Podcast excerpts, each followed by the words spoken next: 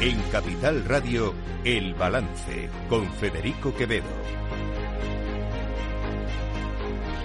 Señoras y señores, buenas noches, bienvenidos este viernes 24 de noviembre de 2023, son las 8, una hora menos en las Islas Canarias, escuchan la sintonía de Capital Radio, les invito como cada día que nos acompañen desde ahora y hasta las 10 de la noche aquí en el balance, les vamos a contar toda la actualidad de esta jornada. Miren, eh, hemos estado todas estas semanas, todo este tiempo, hablando mucho y tendido, largo y tendido, del gobierno, de los pactos, de los acuerdos de Pedro Sánchez con los nacionalistas, del nuevo gobierno, de ese gobierno de coalición del PSOE y Sumar, los nuevos ministros. Esta legislatura ha empezado a andar, se ha puesto en marcha y ahora toca hablar también de la oposición y de lo que debe de hacer la oposición.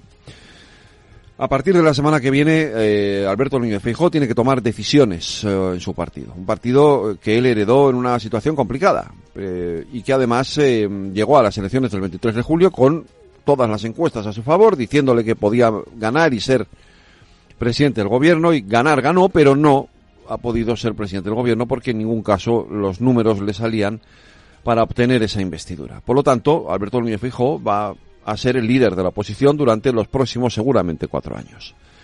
Y tiene que tomar decisiones. Y tiene que tomar decisiones importantes.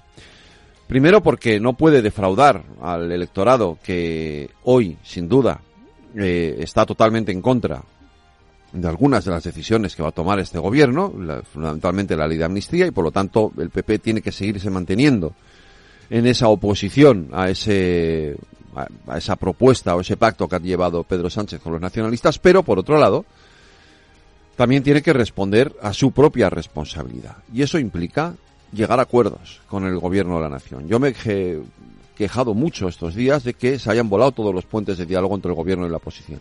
Y creo que esos puentes de diálogo son muy importantes y deben de recuperarse, deben de retomarse, deben de reconstruirse.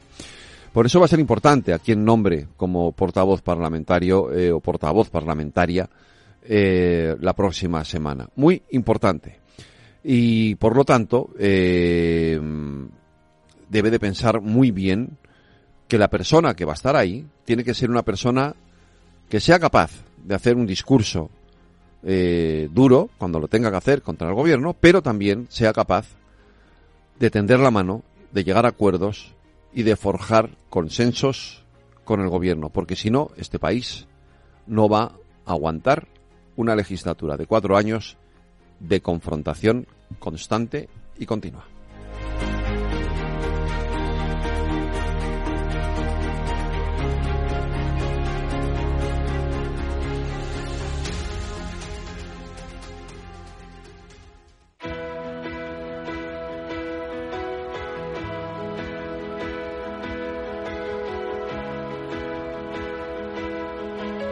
Las noticias de El Balance con Federico Quevedo, Aida Esquirej y Lorena Ruiz. Buenas noches, Aida. Buenas noches, Lorena. Vamos allá con los titulares de la, esta jornada de este viernes. La Fiscalía pide imponer penas de entre 8 y 27 años de prisión a los 12 CDR que serán incluidos en la amnistía por un delito de pertenencia a organización terrorista. Recordemos que la amnistía explica que quedan excluidos de la misma únicamente los delitos de terrorismo con sentencia firme, por lo que los 12 CDR podrían acogerse a la misma. Mientras tanto, el presidente del Gobierno, Pedro Sánchez, sostiene que la inclusión de un mecanismo de verificación en el diálogo con Junts puede ser de ayuda dada la desconfianza que existe entre este partido y el PSOE. Sumar interpone una querella contra los vocales del Poder Judicial que realizaron un manifiesto en contra de la amnistía por presunta prevaricación, así como contra el presidente interino del CGPJ como cooperador de lo que la formación de Yolanda Díaz considera una extralimitación de sus funciones. El presidente interino, Vicente Guilarte, lo ha valorado como una maniobra política. El líder de la oposición, Alberto Núñez Feijóo, se ha mostrado dispuesto a llegar a acuerdos de Estado en temas como la lucha contra la violencia de género. No obstante, ha acusado al Ejecutivo de utilizar este asunto de manera partidista en la pasada legislatura y ha pedido volver al consenso. La secretaria general de Podemos, Ione Belarra, ha advertido al PSOE sobre su autonomía en el Congreso de los Diputados. Por ello, le ha recordado que si quiere sus votos para los presupuestos generales del Estado, tendrá que negociar con Podemos. El informe de las comunidades autónomas elaborado por el Observatorio de Derecho Público de Barcelona sostiene que siguen habiendo diferencias en la financiación entre el País Vasco y el resto de regiones. Como conclusión, piden calcular con mayor precisión el cupo vasco, del que dicen existe cierta opacidad. La Comisión de Asuntos Jurídicos de la Eurocámara pide a Bolaños que comparezca como nuevo ministro de Justicia antes de que finalice la presidencia española de la Unión Europea. La comparecencia estaba programada para el 29 de noviembre, pero ha sido cancelada y el presidente de la Comisión de Asuntos Jurídicos del Parlamento Europeo le afea que no informe de temas de relevancia como el Estado de Derecho, la sostenibilidad empresarial o los asuntos civiles, entre otros. Israel llama a consultas a la embajadora de España en Tel Aviv para una conversación de reprimenda a raíz de las falsas afirmaciones de Pedro Sánchez que dan apoyo al terrorismo. Según ha informado el Ministerio de Asuntos Exteriores israelí, en un comunicado, Sánchez este viernes en Egipto ha abierto la puerta a que España reconozca unilateralmente a Palestina como Estado, aunque no haya consenso en la Unión Europea.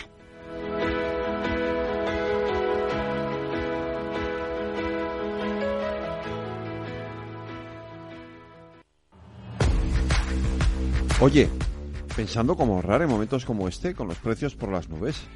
Y todavía no conoces XTB, una nueva forma de invertir pensada para todos. Desde solo 5 euros y cero comisiones hasta 100.000 euros al mes para invertir en acciones y ETFs. Con XTB tu dinero está depositado en bancos españoles y tu broker es uno de los más respetados del mundo, regulado por la CNMV y los principales organismos internacionales. Y con oficina propia en Madrid desde el año 2008. Entra en xtb.com. Recuerda, xtb.com. A partir de 100.000 euros al mes, la comisión es del 0,2%, mínimo 10 euros. Invertir implica riesgos.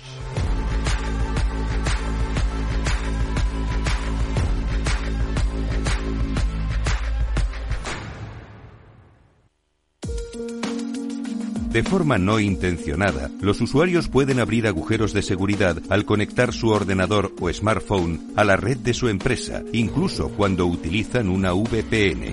Reducir la superficie de ataque con un modelo Zero Trust se ha convertido en una necesidad para las empresas. Descubra más en zscaler.es. Esto te estás perdiendo si no escuchas a Rocío Arbiza en Mercado Abierto. Eduardo Martínez, cofundador de la FinTech Tokio. El mercado africano también está creciendo muchísimo. Hay que tener en cuenta que tanto el mercado asiático, africano y latinoamericano es un mercado donde hay más penetración de móviles que de banca. Por lo cual, eh, propuestas digitales que puedas tener en el móvil son muy eficientes para ese tipo de mercados. Mercado Abierto con Rocío Arbiza.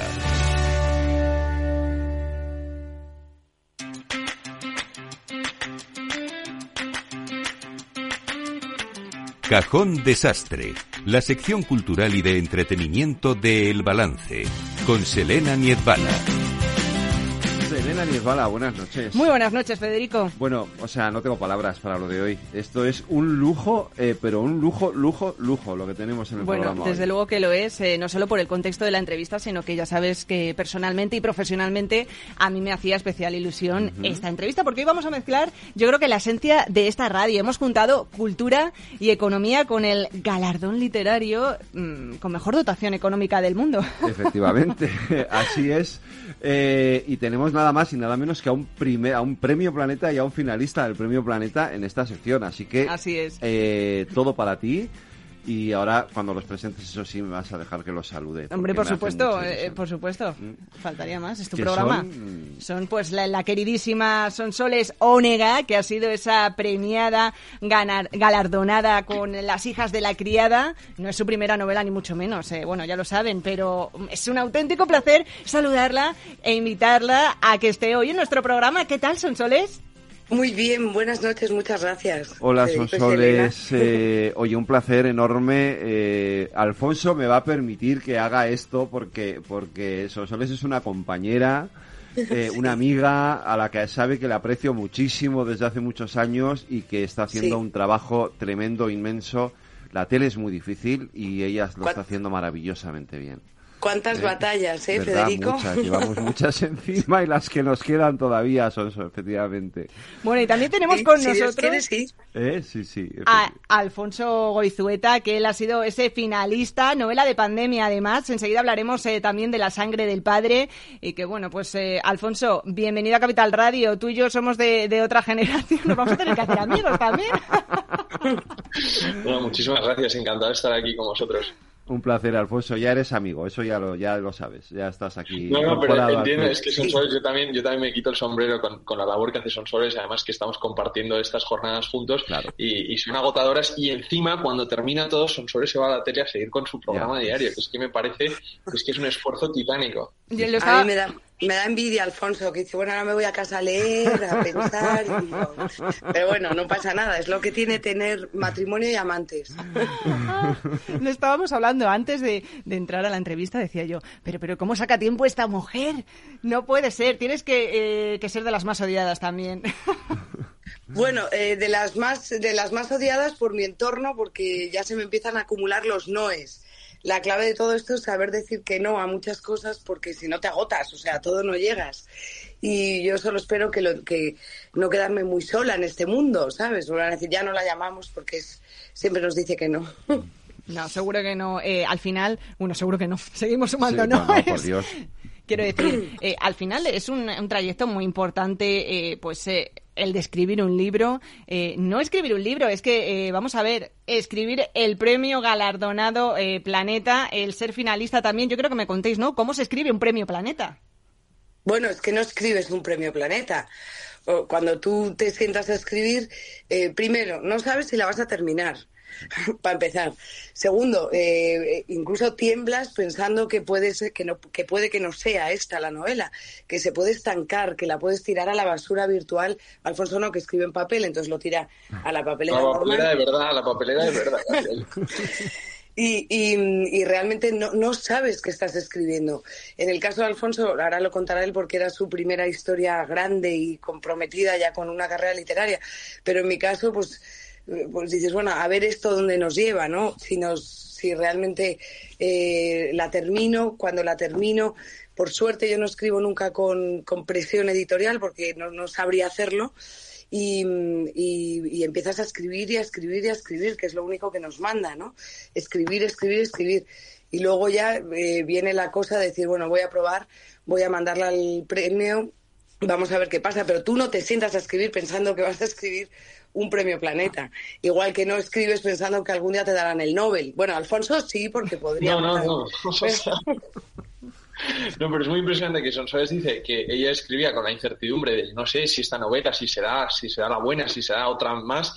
Yo escribí esta novela diciendo, bueno, pues esto será una novela más que se quedará en un cajón como todas las, eh, como todos los intentos de novela que llevaba yo hasta entonces, ¿no? es verdad que cuando la presentas lo haces un poco con la sensación de quien tira una moneda a un pozo pensando que de ahí jamás saldrá nada, porque es lo lógico, que de ello no salga nada. De repente la vida te da una sorpresa de estas y es muy agradable. Bueno, es que eh, Alfonso Goizueta, a sus 23 años, 23, 24, si no me equivoco, ¿no? Es que no es que solo seas eh, finalista del Premio Planeta, es que también eres doctor en Relaciones Internacionales de la King's College. Eh, ¿Qué te queda ya por hacer en esta vida, Alfonso? Déjanos algo a los demás. No, bueno, siempre hay que seguir encontrándote retos y encontrándote cosas que hacer, ¿no? Sería un rollo. Si, si todo fuera previsible y si todo estuviera ya escrito, eso es lo bonito de la vida, ir buscando eh, asideros nuevos, ¿no? En el que buscar cosas nuevas. A mí me encanta también, yo creo, mm, podemos hablar de los eh, fracasos acumulados, porque sin vergüenza alguna, Sonsoles, tú has reconocido eh, en, numerosas ocasiones que has perdido todos los premios literarios a los que te has presentado y has ido a ganar. Bueno, todos no, ¿eh? Todos no, todos no. A ver, ah, ¿eh? vale, perdona, ¿eh? no, porque, de hecho mi primera novela fue un premio que hallaban a Esquina Obispo, era una novelita corta que presenté a un premio de una pequeña editorial eh, asturiana y ganó el premio. Y luego he ganado muchas pequeñas cositas de relato, pues el, el relato Ay, hemos perdido a Sonsoles. Hemos perdido a Sonsoles. Bueno, vamos hablando, mientras tanto, de, la sangre del padre con Alfonso. Oye, cuéntanos, porque al final eh, es lo que dices, ¿no? Es un libro eh, escrito en pandemia. Eh, has tardado, te ha llevado tiempo, porque son más de 600 páginas y eso, desde luego, que requiere dedicación y mucho esfuerzo. Y, al final es una novela histórica. ¿Cómo te has documentado? Cuéntanos un poquito más. Queremos conocer esa esencia que has recopilado también de, de su protagonista, un personaje histórico. Bueno, escrita, escrita en pandemia, no, empezada en pandemia y continuada durante tres años en los que ya la pandemia pasó, pero la novela, la novela persistía, ¿no? De alguna forma, en esos meses de, encierro, la novela era una forma de, escapismo, ¿no? Esta, aunque sea una novela histórica, no deja de ser una novela de viajes, no deja de ser una novela de aventura, ¿no? Alejandro recorre un mundo entero y, ahora los, lectores lo comprobarán que el personaje te lleva muy de la mano por todos estos parajes como me llevaba a mí en esos momentos, de, de, salir de aquello. Y la documentación, pues sí, como toda novela histórica, requiere de una documentación exhaustiva para, para armar muy bien lo que es el contexto, pero al final no deja de ser una novela de entretenimiento, no es un ensayo, no es una tesis doctoral, entonces la documentación la necesitas para armar bien eh, el armazón de la novela, ese esqueleto, pero luego rellenas con, con imaginación las cosas de, los, de las que los historiadores no saben nada, que es de la vida personal de Alejandro, porque no tenemos unas fuentes de, de cómo sentía, de cómo temía, de lo que era su personalidad más humana. Entonces ahí es donde, donde tiras de ficción. Desde luego, mmm, que, que, yo me imagino que el momento en el que os llaman de repente y os dicen, oye, que sois eh, ganador y finalista, ¿qué se debe sentir? Vamos, yo me pongo a saltar aquí como una loca. Bueno, no te llaman, tú te ves en una lista, eh, ¿Ah, pasan los meses, te has olvidado incluso de que has presentado el manuscrito a un premio y, de repente sale una lista que creo que son 15 días antes de una nota de prensa que publica Planeta donde aparecen los 10 nombres con los, los seudónimos y nadie sabe que tú eres tú porque vas con un nombre falso. Solo tú puedes guardar en tu corazón ese pequeño eh, parcela de emoción que supone estar entre los 10. Yo ya con eso me daba por bien vivido y, claro, de repente en, el, en la cena del premio, cuando ves tu, tu nombre eh, y tu novela que van superando las votaciones hasta el final y ya finalmente abren el sobre y dicen tu nombre, pues, pues no te lo acabas de creer, ¿no? Y además estás con una especie de nube en la que no, no, te acuerdas precisamente lo que sucede. Yo, el único recuerdo que tengo de la cena del planeta es que cuando dijeron mi nombre no veía yo claramente por dónde se subía al escenario. Entonces tuve un momento como de parálisis de decir, ¿cómo subo? ¿Dónde está la escalera que no la veo? Oye, Sonsoles, que ya te hemos eh, recuperado, te teníamos que te había quitado, me, te había quitado yo premios. De, los fracasos, de los premios a los que te has presentado, de los que has ganado también, y, de repente digo, uy, pero si estoy hablando sola. Pero yo creo que es importante, ¿no? Que al final, pues eh, una profesional con una experiencia, una trayectoria ya tan larga y acumulada, pues eh, sí que es cierto que, que, bueno, muchas veces intentamos, ¿no? el, el premio, el premio, y te he quitado alguno, pero obviamente eh, el gordo eh, ha sido y ha sido besar el santo también, que muchas veces es complicado, ¿no? Cuando estamos... Eh, no besar el santo, perdón, corrijo, porque sí que es cierto que, que no llevas ni uno, ni dos, ni tres, ni cuatro libros, ¿sabes? Entonces, eso no es llegar y besar el santo, eso es esfuerzo. Pero, pero por fin, ¿no? Cuando llega ese reconocimiento tan grande, es como, wow. Sí, no, sobre todo porque, eh, y lo hilo con lo que estaba diciendo antes, eh, que si se me ha escuchado, que, que tú no sabes realmente dónde vas a llegar con la novela. Eh, tienes la seguridad de que la publicarás tarde o temprano, a diferencia de lo que decía Alfonso, que él eh, pensaba que se quedaría en un cajón, eh, pero también ha coincidido con enormes cambios profesionales en mi vida y la tentación de renunciar en algunos momentos en los que estaba muy hasta arriba de trabajo, insisto, sin el compromiso de tener que entregar, sin la angustia de Dios mío, tengo que llegar a cumplir con unos plazos que ha aceptado, todo eso eh, eh, te hace eh, dudar en un momento dado, ¿no?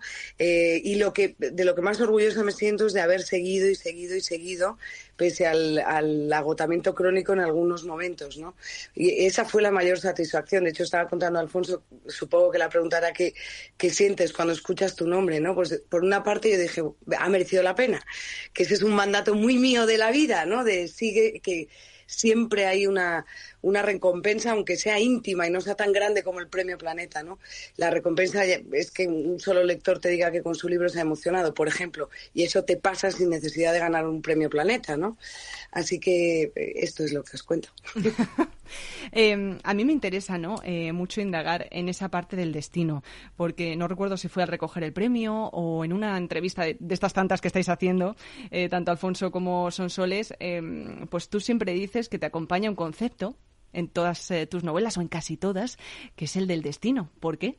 Sí, el destino es un sustrato literario sobre el que yo he trabajado muchísimo porque, eh, y también lo he constatado en esta vida de carne y hueso que vivimos, que hay eh, circunstancias en la vida que te la cambian para siempre, ¿no?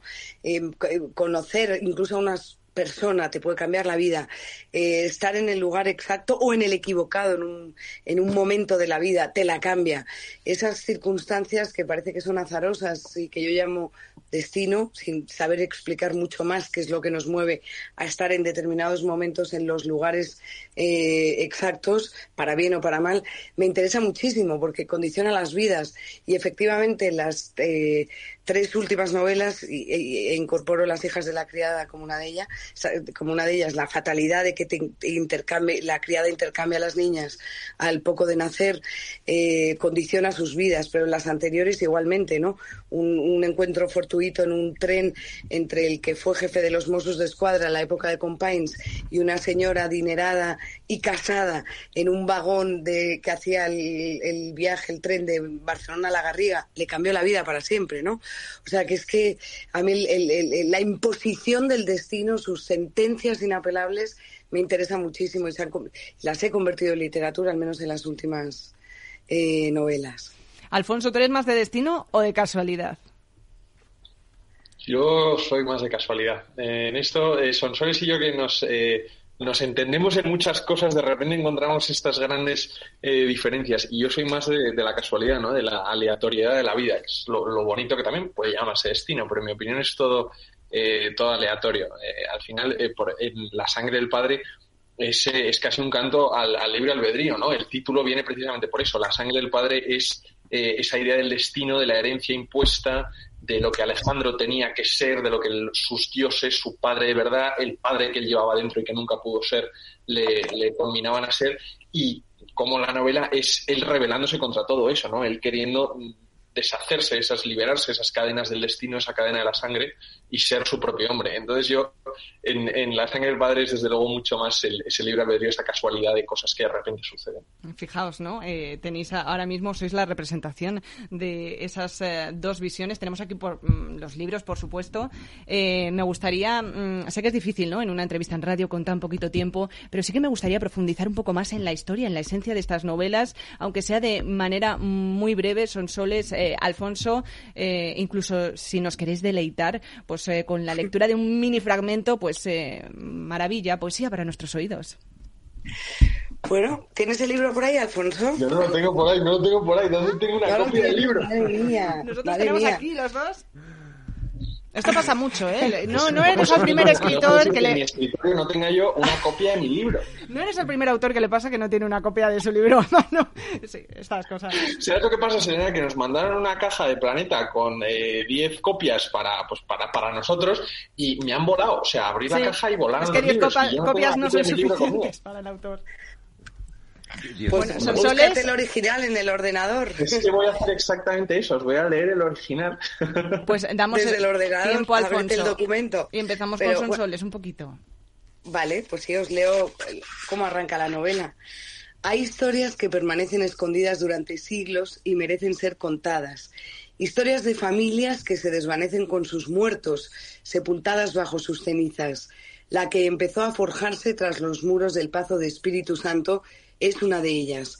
Hasta ahora nadie se había atrevido a escribirla, aunque voló como gaviota de mar.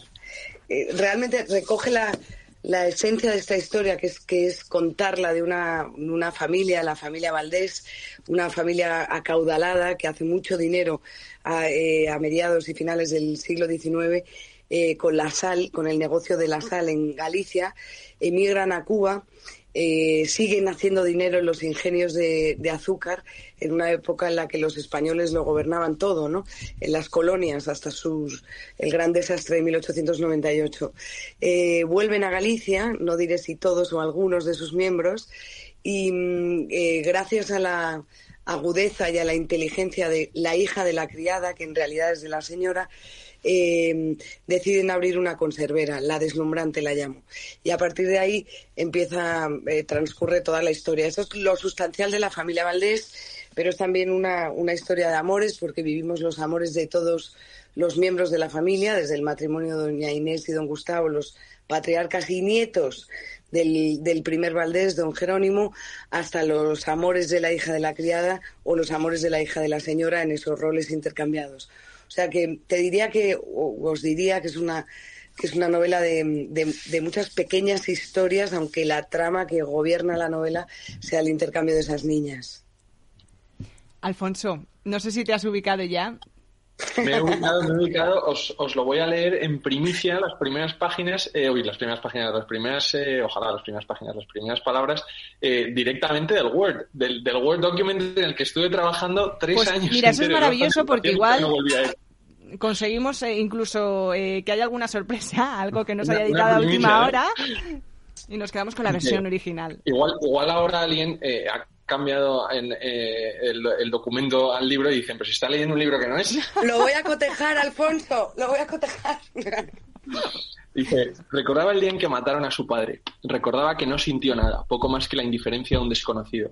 Fue la sensación de quien es testigo de alguna otra injusticia trivial y ajena. Sorpresa, sí hasta furia y compasión hacia el que la sufre, pero nada que permanezca en la mente en más de unos instantes. Su madre sí lloró, y eso le produjo una mezcla de extrañeza y de admiración, pues sabía que sentía exactamente la misma indiferencia que él. Lo habían hablado muchas veces, pero eso no le impidió romper el cielo con su grito, igual que si le hubieran arrebatado al amor de su vida. Bueno, empieza, empieza la novela con, el asesinato del padre de Alejandro, de Filipo II, y, este Alejandro que de repente ve que, acuchillan a su padre delante de él y no, y no siente nada, ¿no? Porque esta es la, génesis del viaje a Alejandro, es esta familia rota en la que tenía un padre que, que lo despreciaba y una madre que era muy controladora sobre él, y de alguna forma la enorme aventura de Alejandro de la conquista de Persia, aparte de la, de la aventura que es y, que es una conquista de, territorio, de imperio, es también una huida de ese, de ese mundo familiar asfixiante. Y bueno, la novela va transitando en, cómo es este Alejandro más humano, ¿no? Porque muchas veces tenemos esta imagen eh, arquetípica de que está en nuestro imaginario de Alejandro como el gran guerrero y, lo que busca esta novela es precisamente pues, pues quién era quién era el joven, ¿no? Quién era el ser humano, cuáles cuáles habían sido sus problemas en la infancia, sus, eh, sus padres, cómo había, cómo había sido su relación con ellos y cómo aquello impactó en el resto de su vida. Bueno, yo creo que, que, lo suficiente, ¿no? Como para dejarnos con la miel en los labios, eh, eh, pues invitar a los oyentes, eh, si es que no se han leído ya el libro, porque eh, seguramente más de uno sí que lo haya hecho, eh, pero mm, he visto, por cierto, Alfonso, que sí que lo he ido comprobando, mm, no sé si un párrafo saltado a conciencia o, o igual añadido a última hora. Ah, vale. Digo, mira, ya que pensaba que había si no contaría la historia entera, que también sería divertido hacer radio novela. Oye, bueno, pues, pero bueno, sí, sí, sí, no, son soles, habla. tú. No, no, que, que yo, yo hice algún cambio respecto al, al manuscrito. Eh, en, en, el poquísimo tiempo que tienes entre que, que se, mm, se, cuando se falla el premio hasta que sale el libro y precisamente ese párrafo primero de hay historias que permanecen escondidas, bla, bla, bla, realmente eh, era, estaba en una página aparte como abriendo, no estaba dentro de un capítulo y eso lo cambié y lo cambié en, tiempo récord, tampoco es un gran cambio, ¿sabes?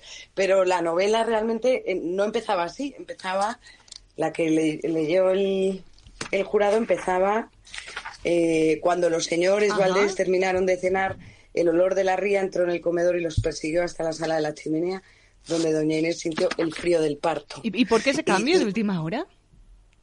Sí, claro que hay. ¿Y por qué, digo, ¿qué, te llevó a moverlo? Algo te abruma siempre. Dices, ay, cambiar por cambiar muchas veces. Claro, porque dices, no, no, espera, pero y esto y esto otro, pero, podría cambiar, podría. Y no tienes mucho tiempo, la verdad. O sea, se hace una lectura muy, muy rápida, pero eh, ¿por qué? Porque me. Eh, me parecía, y lo pensé después, durante, piensa que tú mandas la novela en el mes de junio y luego sigues con, pensando, pues esto, lo otro, pues y si no pasa, y si cambio esto, cambio lo otro, y esa parte me parecía me pareció luego que tenía más fuerza dentro de un capítulo porque no, no sé si los lectores leen lo de antes o se creen que está fuera de la historia. En fin chorradas muy grandes pero es así. O sea que si yo abriera aquí el documento bueno, sí, eso seguramente. Eh, nos pasa a todos. Eh, con cuatro párrafos, eh, imaginaos con una novela de 600 páginas. yo quiero pediros a los dos, antes de, terminar, pues que al final os habéis convertido, si no lo eréis ya, en referentes para muchos, en inspiración. Probablemente gente que esté intentando acabar sus novelas, pues ahora mismo seáis fuente de, inspiración. Entonces, em, ¿qué les recomendaríais a quien nos esté escuchando? pues que muchas veces esté a punto de tirar la toalla diga, oye, mira, que no, no, no termino, eh, no acabo de ver eh, cómo es el empaque, el, el, envoltorio final de esta novela? Javi, son soles. Eh, a ver, yo, yo al que escribe, le, al que ya escribe, le recomendaría que siga escribiendo, porque el, mundo editorial es, es complicado, pero también se publica mucho más que antes, ¿no? Y hay un abanico de editoriales donde pueden encajar casi todos los libros, ¿no? No desfallecer, es un consejo también muy aplicable a los periodistas, ¿no? Y vosotros esto quizá lo conozcáis mejor. Eh, en la vida hay que perseverar y un día y otro día y otro día. Tirar la toalla no conduce a ningún lado, ¿no? Entonces, eh, escribir, escribir, escribir, escribir. Y mm, yo no tengo agente literario, Alfonso sí tiene, quizás sea una, una vía para, también, para entrar en el mundo de la literatura, no lo sé. O sea, yo esa experiencia no la tengo, sé que, hay, que funcionan muy bien las agencias literarias, que ayudan a llegar a las editoriales que es muy importante, porque tienes que, que, que por lo menos tu, tu, manuscrito llegue. Yo tengo un montón de cartas de las primeras novelas en las que estoy absolutamente convencida que nunca se leyeron mis libros, nunca. Nunca, estoy segura. Y, y te, te, contestaban diciendo muchas gracias, pero esto no cuadra nuestra colección. Bueno, pues, pues muy bien. Entonces no sé si la gente en ese sentido te ayuda a que la novela llegue. Pero escribir, escribir, escribir, no desfallecer, no dejarlo, no renunciar. Vamos, lo aplicable a toda la vida. ¿Cuántos periodistas son soles conocemos tú y yo que hemos empezado? Digo hemos porque yo soy uno de ellos, que hemos empezado una novela y nunca la hemos terminado. ¿Ves? Pero entonces, entonces mm, eh, lo que hay que hacer es terminarla. y luego ya. veremos, luego ya la... Pero ¿de dónde sacas tú el tiempo? Si eso es lo que no entiendo. ya, yo tampoco, te juro, Federico, no lo sé. No lo sé, los fines de semana, los veranos aprovecho músico, eh, mucho. Si tengo algún algo a favor es que escribo muy rápido una vez que tengo hecha la arquitectura de la novela. Cuando ya he colocado los andamios, luego ir poniendo los ladrillos no me cuesta, escribo razonablemente rápido. Eh, entonces, eh, pues eso no me cuesta. Cuando me encierro soy capaz a lo mejor de escribirme 100 páginas en 10 días, ¿no? O sea, escribo muy rápido, pero necesito, el trabajo previo es muy importante, el, de, el que te digo, el del andamiaje, el de la trama, el de la definición de los personajes. Y eso realmente lo haces teniendo a los personajes todo el rato en la cabeza y, la trama la vas puliendo en, todo momento. Es que la novela no te abandona. O sea, no la dejas y dices, bueno, venga, hoy me pongo. No, o sea, es un proceso mm, que no se malinterprete la palabra, muy obsesivo. Y, cuando te pasa, pues la has liado o la has liado, te la ha liado tu entorno, porque ya no quieres hacer ni hablar de nada más que sea de tu libro. Alfonso, tu consejo, porque eh, La sangre del padre tampoco es el primer libro que escribes. Bueno, yo creo que al final eh, eh, siempre hay una parte de, de, mucho miedo, de mucha incertidumbre de decir, bueno, y esto lo estoy escribiendo y qué haré con ello, ¿no? Y lo podré publicar y si no lo voy a poder publicar, pues ¿para qué lo escribo? Entonces, yo mi consejo es eh, desterrar ese tipo de pensamientos. Hay que escribir para uno mismo y tienes que escribir porque, porque verdaderamente te guste y porque verdaderamente tengas eh, una historia que contar y que contarte. Al final, yo no tengo más consejo que decir, escribe como si nadie te fuera a leer, porque lo lógico es que no te lea nadie. Es que esa es, esa, esa es la clave. Luego, una vez acabas la novela, que no hay que tener prisa para acabar, ¿no? Eh, tienes que escribir por el puro eh, placer de, de, escribir. Y muchas veces te peleas con la escritura y eso demuestra que te gusta escribir y que es, y que es tu pasión. Pero si vas pensando eh, en que estás escribiendo con una función útil, de decir, pues quiero escribir una novela para que se venda y que se vendan tantas copias y tal, es que eso a mí me parece una fórmula para el fracaso, pero no en la escritura, sino en todo. Es que hay que hacer las cosas por, por el hecho de hacerlas en sí mismas. La pasión, ¿verdad? Que es lo que acaba moviendo al final. Yo creo que es la clave del éxito. Muchas veces se nos olvida, vemos más la meta y, se nos olvida el camino. Y al final, yo creo que es lo que decíamos, La propia meta es el, trabajo en sí. Igual la vida. La vida se nos pasa pensando en llegar a ciertos objetivos y la vida es lo que pasa mientras. Eh, totalmente. Y en eso estoy muy de acuerdo con Alfonso. Yo no he escrito ninguna novela pensando en, ay, ahora, no, porque, porque no tenía, ni siquiera con esta, ¿no? No, no sabía dónde, dónde iba a llegar cada una de ellas, ¿no? Y es verdad que Alfonso siempre lo dice y lo repite, que, escribes para uno mismo. Al principio, desde luego, y tienes que disfrutar el, el proceso. De hecho, cuando a mí me dicen, pero tú, pues tú, eh, Federico, me estás, pero ¿de dónde sacas el tiempo? Pues es que para mí es un placer si es que eh, disfruto mucho más cuando estoy escribiendo que luego, ¿no? El, y el viaje de promoción de una novela es muy bonito porque te permite el contacto con los lectores, pero el tiempo de antes es lo más enriquecedor que hay en la vida, lo más. Que luego pasa lo que tenga que pasar, pues bien, pero es como el periodismo, tú no, no, no, sé, no trabajas porque voy a tener un programa, pues no. O sea, trabajas porque te gusta lo que haces cada día. Y cada día suma una carrera, cada día suma una carrera. Me sumo a todas estas frases que nos están dejando. Sumo otra también de Alfonso de escribe como si nadie te fuese a leer. Yo creo que es eh, un gran aprendizaje, eh, pero también quiero acabar esta entrevista con, citas. ¿no? Yo soy muy de titulares como buena periodista y, me encanta extraer esa esencia de, todas las entrevistas eh, que hacemos y, de todas las personas que pasan al final por estos micrófonos. entonces, con una de mi admirada Sonsoles, en este caso no la has dicho hoy aquí, pero sí que la has dicho en otras ocasiones, somos los libros que leemos y de Alfonso también, eh, Coizueta, que escribir dices que es tu forma de aprender. Muchísimas gracias a los dos por haber sacado ese tiempo entre tanta locura, esa agenda ahora mismo tan ocupada. Esta es vuestra casa. No sé qué hacéis, que, no estáis aquí más. aquí tenéis los micrófonos y nuestra casa abierta ¿eh? para los dos. Qué bien. ¿Eh? Pues muchas gracias, Federico y Selena. Eh, son Soles, Alfonso, muchísimas gracias a vosotros. Un abrazo muy A vosotros. Un beso.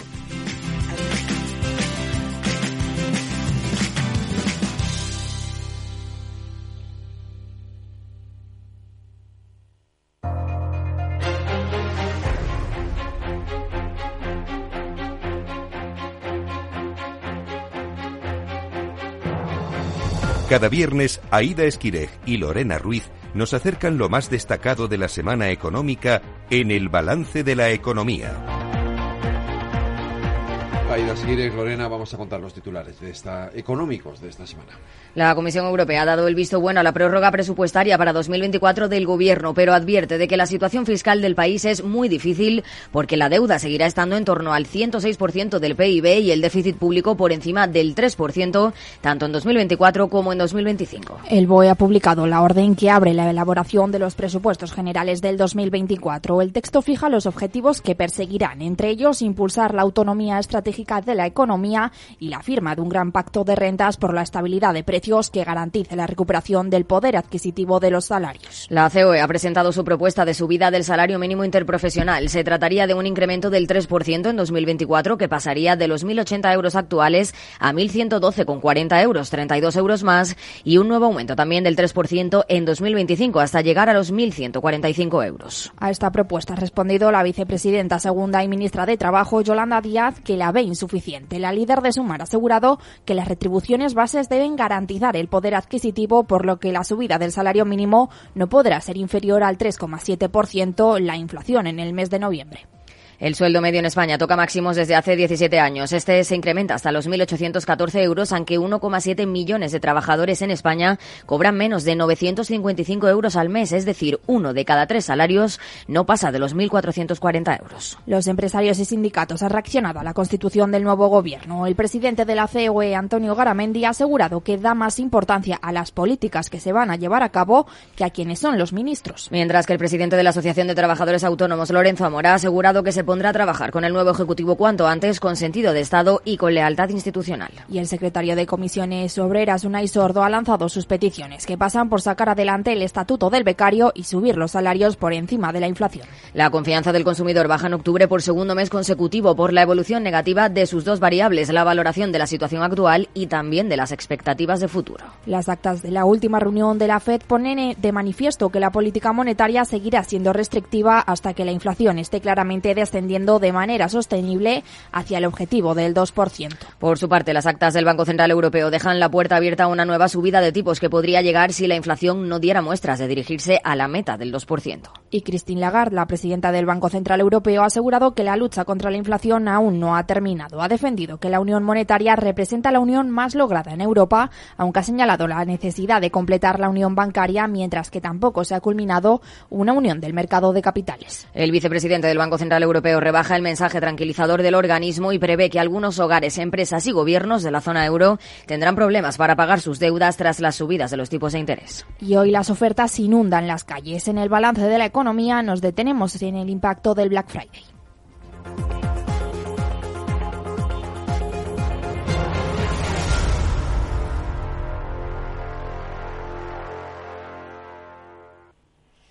El Black Friday también es una fecha especial para el empleo en nuestro país. Inés Lavadiño, directora de grandes cuentas en Synergy España. Buenas tardes. Buenas tardes. Como decía, ¿ha crecido el empleo en esta campaña del Black Friday? ¿Y si ha crecido, cuánto? Así es. Eh, en, esta campaña de Black Friday eh, tiene un impacto directo con el aumento de empleo. Este año se prevé que va a aumentar en unos 25.000 nuevos puestos de trabajo. Y bueno, nosotros, por ejemplo, en Synergy, que nos, ¿no? que estamos especializados en nuestras soluciones de recursos humanos y servicios de selección y contratación, en este mes ya llevamos más de 2.000 nuevas contrataciones para, para esta campaña del Black. ¿Y cuánto suelen durar esas contrataciones? Pues en, en, principio el Black, las contrataciones suelen ser de cortita duración de unos 10-15 días, pero en función de, las ventas hay algunas que ya se alargan con la campaña de Navidad, incluso de rebajas, en función del sector y, y de las empresas. ¿Y cómo ha cambiado este número de contrataciones con respecto al año pasado? Respecto al año pasado, eh, este año la previsión ha sido inferior. Al final, por la incertidumbre que hay económica y bueno, el poder adquisitivo y demás, ha afectado reduciendo, reduciendo el consumo. Entonces, el año pasado, por ejemplo, las cifras de contratación de esta campaña del, del Black fueron más de 33.000. Entonces, la previsión es que se, se ha reducido casi un 12% con respecto al año anterior. De todas formas, todavía queda el último, el último, ¿no? La, fecha final que empieza esta noche. y... Que realmente hasta que los, los consumidores no empezamos a comprar, no sabemos realmente cómo nos va a afectar esto. ¿Hay contrataciones a, medio camino? O sea, por ejemplo, se dan cuenta de que en el Black Friday han necesitado personal y refuerzan de cara, como decías, a la campaña de Navidad y a la de rebajas. Eso es, la campaña del Black Friday, además en los últimos años no empieza solamente el, día del Black Friday o del, o del Cyber Monday, sino que llevamos preparando eh, todas las compañías esta campaña prácticamente con un mes de antelación, formando al personal, atrayéndolo, para que estos últimos días que son clave, pues todos los consumidores tengamos las ofertas y, y podamos disfrutar de ellas y que nos lleguen a casa en el mayor, en el menor tiempo posible. Las empresas últimamente se quejan mucho de que no encuentran trabajadores. ¿Ha habido algún problema de este tipo en la campaña? Sí, sí, efectivamente es un problema ah, que tenemos a nivel a nivel nacional o a nivel mundial de escasez de trabajadores en, ciertos perfiles y en ciertas ah, poblaciones. Y hay, hay muchísimos factores, ¿no? Que, que afectan en general. Por ejemplo. pues no hay, hay, bastantes estudios, hay hay un desajuste, ¿no? Entre las entre las habilidades que las empresas eh, buscan y las, habilidades que tienen los trabajadores. Hay factores demográficos, hay, ha cambiado las preferencias laborales, ¿no? Posiblemente por el impacto de la, de la pandemia. Hay muchos factores que, que influyen, pero efectivamente es una realidad que, bueno, porque hay una escasez de trabajadores y, hay más, eh, ¿no? Hay una mayor demanda que, candidatos que disponibles. Entonces, al final, pues todas las empresas tenemos que trabajar para, para poder eh, formar, para poder captar a los mejores, a los mejores eh, candidatos y, y poder ayudarles a, a, buscar sus oportunidades. Esta, esta campaña de Black Friday o de Navidad Ah, también supone una gran oportunidad para, para personal que, ¿no? pues que, nunca a lo mejor ha entrado en el mercado laboral, que es su primera, su primera experiencia, o para colectivos que, que están más, ah, más deprimidos, o personas que, pues, que, tienen, que son parados de larga duración. Ah, es una muy buena oportunidad para, para, para empezar por la alta demanda de trabajadores que se requieren en esta campaña. ¿Y habéis eh, conseguido cubrir toda la plantilla de cara a esta campaña? O no sé si todavía seguís ahí. todavía seguimos. Queda mañana eh, también hay otro pico importante de, incorporaciones y, en principio pues luego va, va a depender de los de las ventas que, que todos hagamos. ¿Y cuáles son los sectores más demandados? En los sectores más demandados, en el sector logístico, eh, transporte, distribución y, bueno, distribución, comercio y retail. Y los, todos los perfiles de... Ay, perdona. No, no, dime, dime. Sí, no, te, estaba comentando. Los perfiles principales son los de preparaciones de, pedidos, los empaquetadores, con los carretilleros para, para la ubicación y los traslados de mercancía y los, los drivers, los conductores. Claro, eso porque imagino que por el auge de la compra online. De la compra online, sí, sí. Pero también habrá contrataciones en, en tienda física, ¿no? sí, pero las contrataciones en tienda física están más orientadas a la campaña de, Navidad. Eh, muchas de las personas que se incorporan ahora, en la, bueno, que se han incorporado o que se van a incorporar ahora en la campaña del Black Friday, ah, pues al final, ¿no? Si, si todo va como, como debe ir y, las ventas se mantienen, tienen esta posibilidad de continuar también eh, pues trabajando para la campaña de, Navidad, que ahí sí que se incrementa mucho el número de, trabajadores más en, en retail y en tienda. Y bueno, hablabas de que mm, los contratos son temporales, ¿no? Un poco de días, pero ¿qué tipos de contratos se hacen? ¿Esos contratos temporales son eh, a jornada completa o, cuáles son los que más prevalecen? Sí, los principales contratos que se, hacen ahora, bueno, que se están haciendo ahora son contrataciones fijos discontinuos. Mm, ahora mismo es la campaña, que, ¿no? que suele ser la campaña habitual de, pues de los principales clientes de estos sectores que, más demandan. Entonces, los principales contratos que se hacen son fijos discontinuos eh, y en algunos, en algunos casos también pues contratos de, temporales de, por campaña, principalmente a jornada, a jornada completa y con disponibilidad para trabajar eh, los fines de semana. jornada completa, pero incluyendo los fines de semana. Al final, cuando, cuando compramos, eh, queremos tener el producto al día siguiente, sea viernes o sábado. En ese sentido estamos muy mal acostumbrados últimamente. ¿Y, hay posibilidad de que estos contratos acaben siendo indefinidos?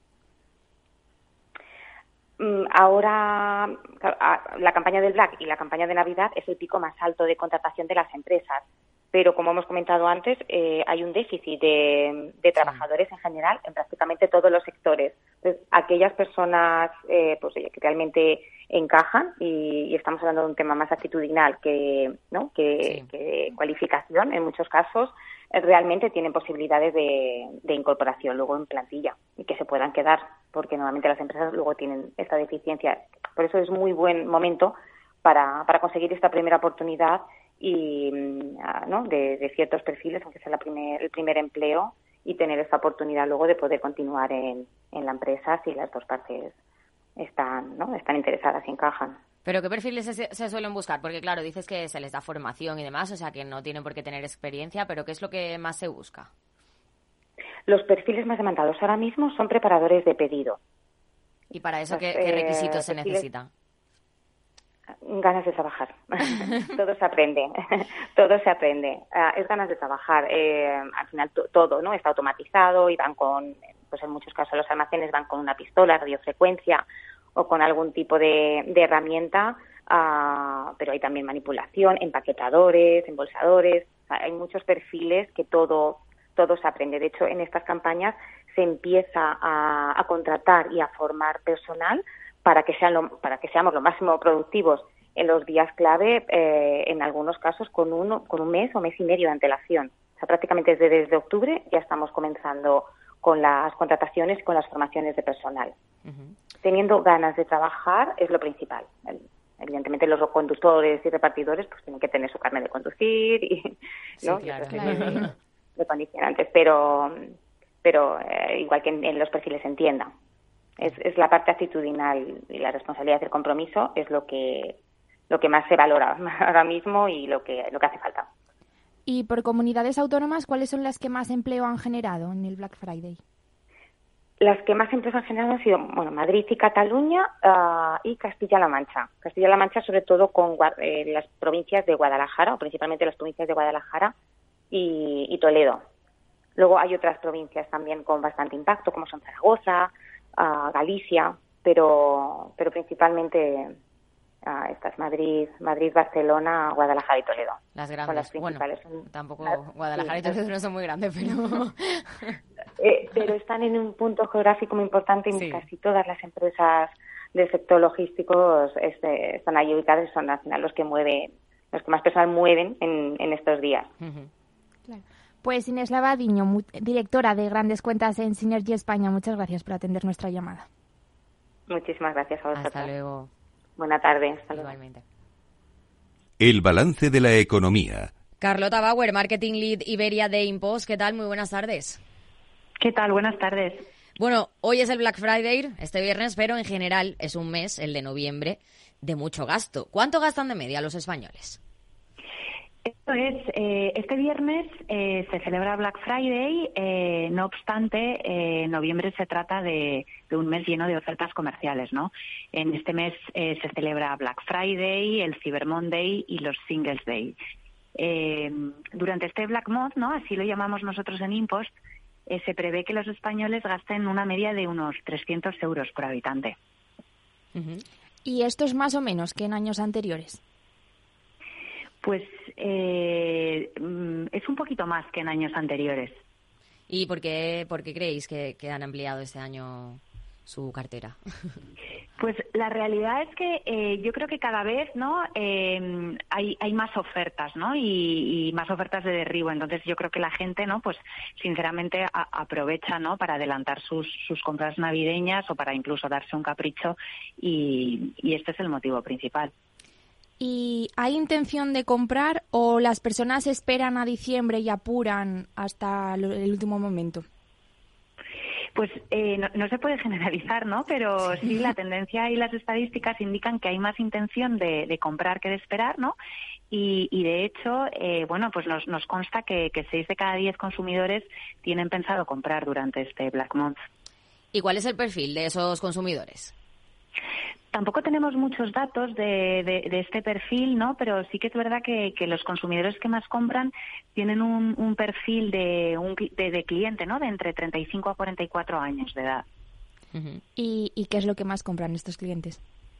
Pues mira, eh, la, la, categoría más adquirida durante este mes de descuentos es ropa y calzado y suponen un 52% del total de las ventas que, que se efectúan. Impost es una empresa tecnológica especializada en envíos a no domicilio. Eh, ¿Hay un auge en la compra online?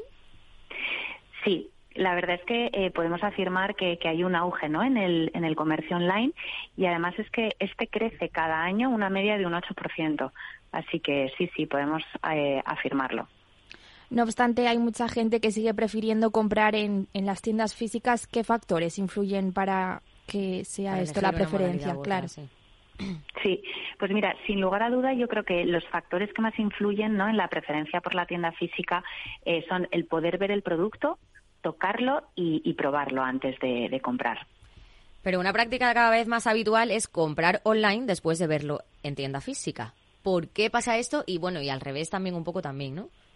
Sí, pues mira, te cuento. Eh, según el estudio que hemos realizado, el 64% de los españoles deciden comprar un producto en tienda online después de verlo eh, en tienda física. La verdad es que yo lo entiendo fenomenal porque las colas que hay en las tiendas en estas fechas se disparan y si puedes evitártelas, pues mejor que mejor.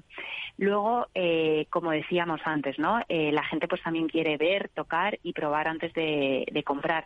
Y, luego, bueno, pues algo que es muy interesante, ¿no? Y que te permite permite el comercio online es que los usuarios online, después de ver el producto en la tienda física, pues aprovechan para usar eh, las reseñas online de otros consumidores para formar sus propias opiniones y además intentan encontrar descuentos ¿no? o precios más económicos de esos productos en distintas páginas web. Y, a la contra, como me decías, eh, pues también existe este, este comportamiento, ¿no? Eh, que, bueno, eh, los, clientes buscan productos online antes de acudir a una tienda física para, para esa evaluación final, ¿no? del producto. Y una vez han elegido el producto y lo han comprado de manera online, ¿cómo prefieren que les llegue este paquete?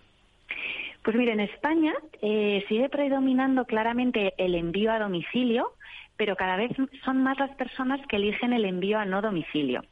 Entonces, es completamente comprensible que cada vez crezca más ¿no? el envío a no domicilio, porque son muchísimos los beneficios de, esta nueva manera, de este nuevo sistema de, entregar paquetería. ¿no?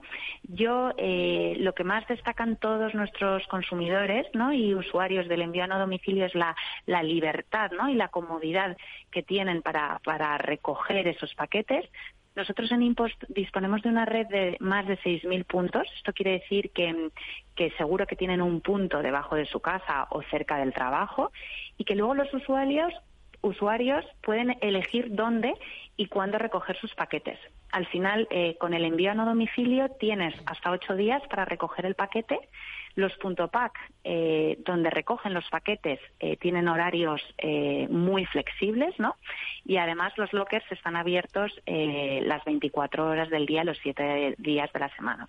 Más comodidad. Entonces, es muy cómodo. Luego, además, a nivel sostenibilidad, pues eh, es mucho más sostenible que el reparto tradicional porque se ahorra hasta 86 gramos de CO2 por paquete eh, si lo comparamos con el, envío tradicional de puerta a puerta.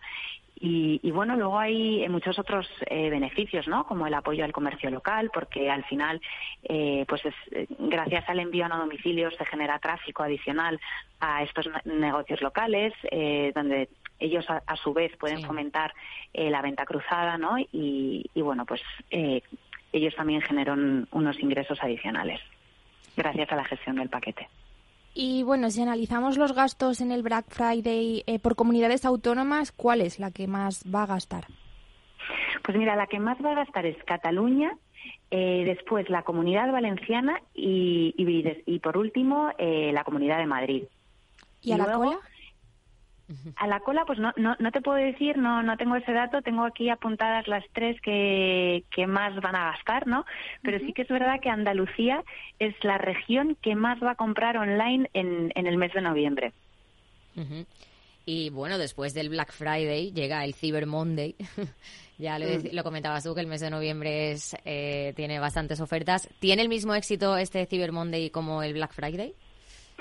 Hombre, es más comercial el Black Friday, ¿no? Pero el pico de ventas en el Cyber Monday es, considerable, ¿no? Entonces, bueno, pues los consumidores aprovechan eh, todo este mes de descuentos, ¿no? Para adelantar sus compras navideñas o sus propios eh, caprichos eh, con precios reducidos. ¿Y durante este Cyber Monday son las mismas categorías de productos las preferidas? Bueno, el Cyber Monday eh, empezó eh, y se, empezó a poner en marcha en las tiendas online de, tecnología y hasta hace unos años eran sobre todo los e-commerce tecnológicos los que aprovechaban para lanzar descuentos este día. Aunque ahora se ha extendido, se trata de un día más de descuentos para todos los e-commerce, pues podríamos decir que sí, ¿no? Que, que son las mismas categorías que en el Black Friday, aunque también sobre todo se aprovecha para comprar tecnología durante este día. Pues Carlota Bauer, Marketing Lead Iberia de Impost, muchas gracias por atender la llamada del balance de la economía de Capital Radio. Muchas gracias a vosotros. Gracias. Expansión fin de semana. La apuesta informativa total en su punto de venta sábados y domingos. Incluye los suplementos Expansión del Inversor, Líderes y Tendencias y Expansión y Empleo. Y además, estilo de vida, vivienda, fiscalidad, tecnología, motor y mucho más. Todos los sábados y domingos, expansión fin de semana en su kiosco. ¿Sabe qué pensión le puede quedar cuando se jubile? Este fin de semana con Expansión consiga gratis el nuevo manual de pensiones y planes privados. Descubra la mejor manera de afrontar su jubilación con casos prácticos y ejemplos muy útiles. Todas las respuestas a sus preguntas. Un libro imprescindible que le ayudará a tomar las mejores decisiones. Este fin de semana gratis con Expansión. ¿Quieres cobrar por operar con tu dinero? Con DarwinX es posible y funciona así. Operas un universo de más de 1.500 instrumentos financieros en condiciones competitivas, con nuestro broker o a través de Interactive Brokers. Y aquí viene lo bueno. Mientras operas, construyes tu track record para nuestra gestora que te paga por tu éxito. Llevamos más de 10 años impulsando el talento. Hemos atraído más de 95 millones de dólares de capital inversor y pagamos a nuestros mejores traders cientos de miles de euros al año en comisiones de éxito. Darwinex, donde no pagas de más y cuanto mejor operas, más cobras. ¿A qué esperas? Tu capital está en riesgo. El rendimiento pasado no es una indicación de resultados futuros. Datos actualizados en agosto de 2023. Capital Radio. Siente la economía. Este es un mensaje para todos los oyentes de radio y es solo para decir gracias. Gracias por dedicarnos tres horas cada día. Gracias por escucharnos en casa, en el coche, en el trabajo, en un móvil o donde sea, en directo o en podcast. Gracias por tu fidelidad, porque gracias a ti, la radio sigue siendo un gran medio, el más creíble, en el que más confías y el que mejor te informa y entretiene. El medio del día a día, de la actualidad al instante y que te acompaña siempre estés donde estés. Radio Value, la asociación de radios comerciales comerciales te da gracias a ti. Madrid, 103.2, Capital Radio. Reparar esa bici que llevaba tantos años en el trastero para salir a dar una vuelta es un plan redondo. Como el plan que tenemos en la Comunidad de Madrid, en el que contamos contigo para darle muchas oportunidades a los residuos. ¿Te sumas a la economía circular? Comunidad de Madrid. Desde el 16 de octubre, protégete doblemente de la gripe y el COVID. Si tienes más de 60 años, perteneces a algún grupo de riesgo, eres personal sanitario o sociosanitario, pide cita en tu centro de salud o punto de vacunación. En la web de la Comunidad de Madrid encontrarás más información del plan de vacunación frente a la gripe y el COVID. Comunidad de Madrid. Capital Radio. Siente la economía.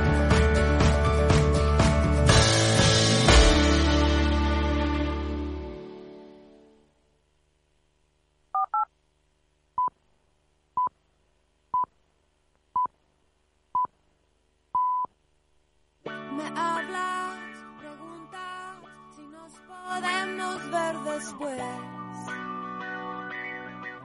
Razones me sobran, pero aunque quieran no lo sé.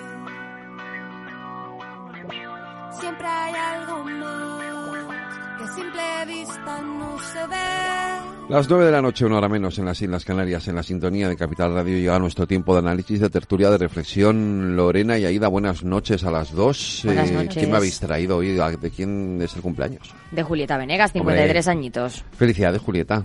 Ahí va. Eh, encantados de saludarte y de felicitarte tu cumpleaños hoy aquí en el balance. Pues con la música de Julieta Venegas vamos a contar los temas de la- del día. Buenas noches, tertulianas. Por fin es viernes. ¡Ya llegó el viernes!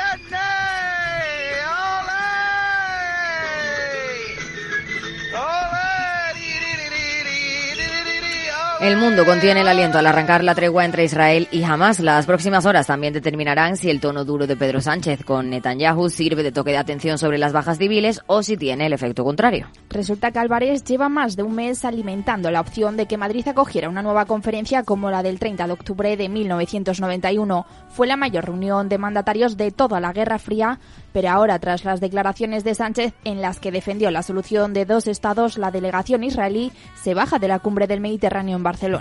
Y vamos ya con la política española. Al parecer, Elías Bendodo, coordinador general del PP y número 3, ha pedido a Moreno Bonilla volver al gobierno andaluz. Tras las elecciones del 23 de julio, comunicó a su antiguo jefe que se equivocó al dejarlo para dar el salto a la política nacional. Ha confesado, según las fuentes, que no están definidas sus funciones, no tiene claro su papel ni su espacio.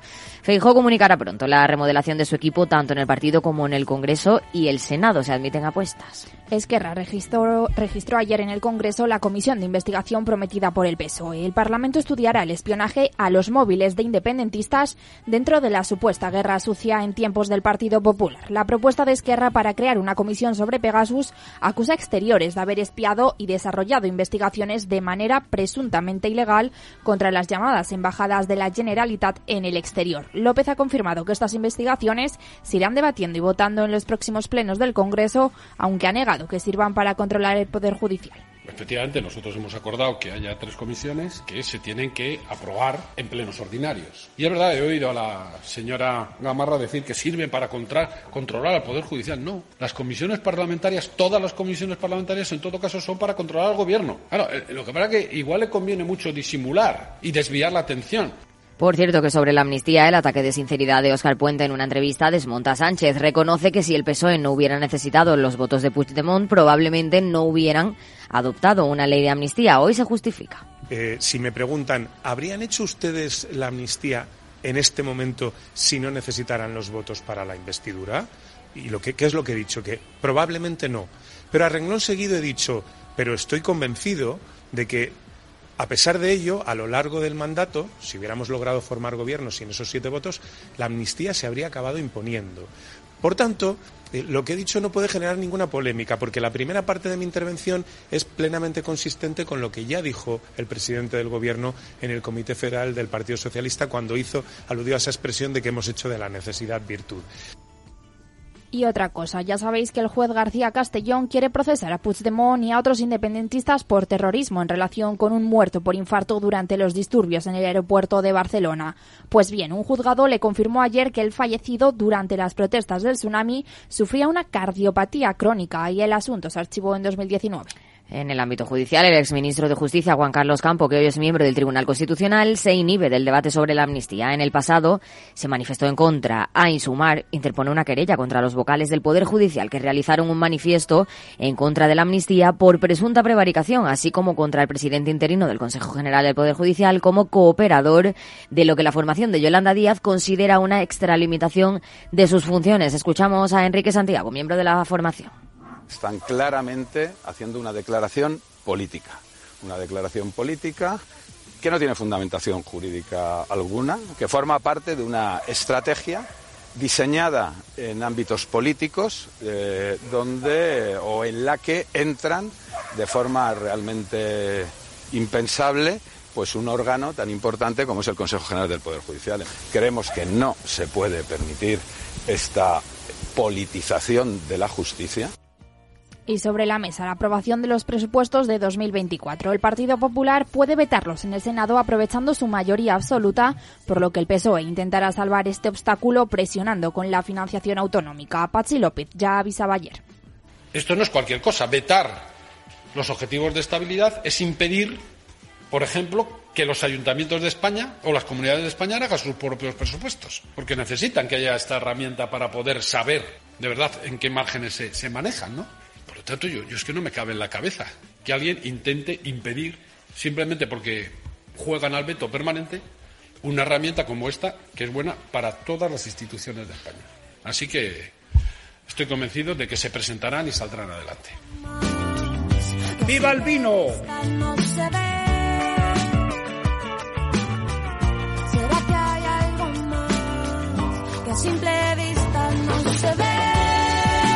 Pues eh, gracias Aida Lorena, vamos allá a nuestra tertulia con María José de Vega, buenas noches, Isa Martínez Rivas, buenas noches. Buenas noches. Allende Martín, buenas noches. Buenas noches. Y se unirá ahora por Zoom Carmen Andrés, imagino, y ya la saludaremos también. Eh, nos vamos a Gaza, porque la cosa se está poniendo un poquito... Eh, fíjate que yo ayer, eh, cuando cuando Cuca Gamarra dijo lo de a ver si esto no va a, no va a, va a generar un clima de tensión con Israel, yo dije, pues no tiene por qué, realmente tampoco el presidente del gobierno ha sido especialmente, ha dicho eso de que si Israel no mm, sigue por ese camino, pues a lo mejor España tendría que acabar reconociendo el Estado palestino, pero bueno, lo cierto es que hoy Israel ha llamado a consultas a la embajadora española y eh, se ha quejado de las palabras de Pedro Sánchez. Así que, eh, pues sí, se ha abierto una crisis diplomática. Pero ayer Pedro Sánchez,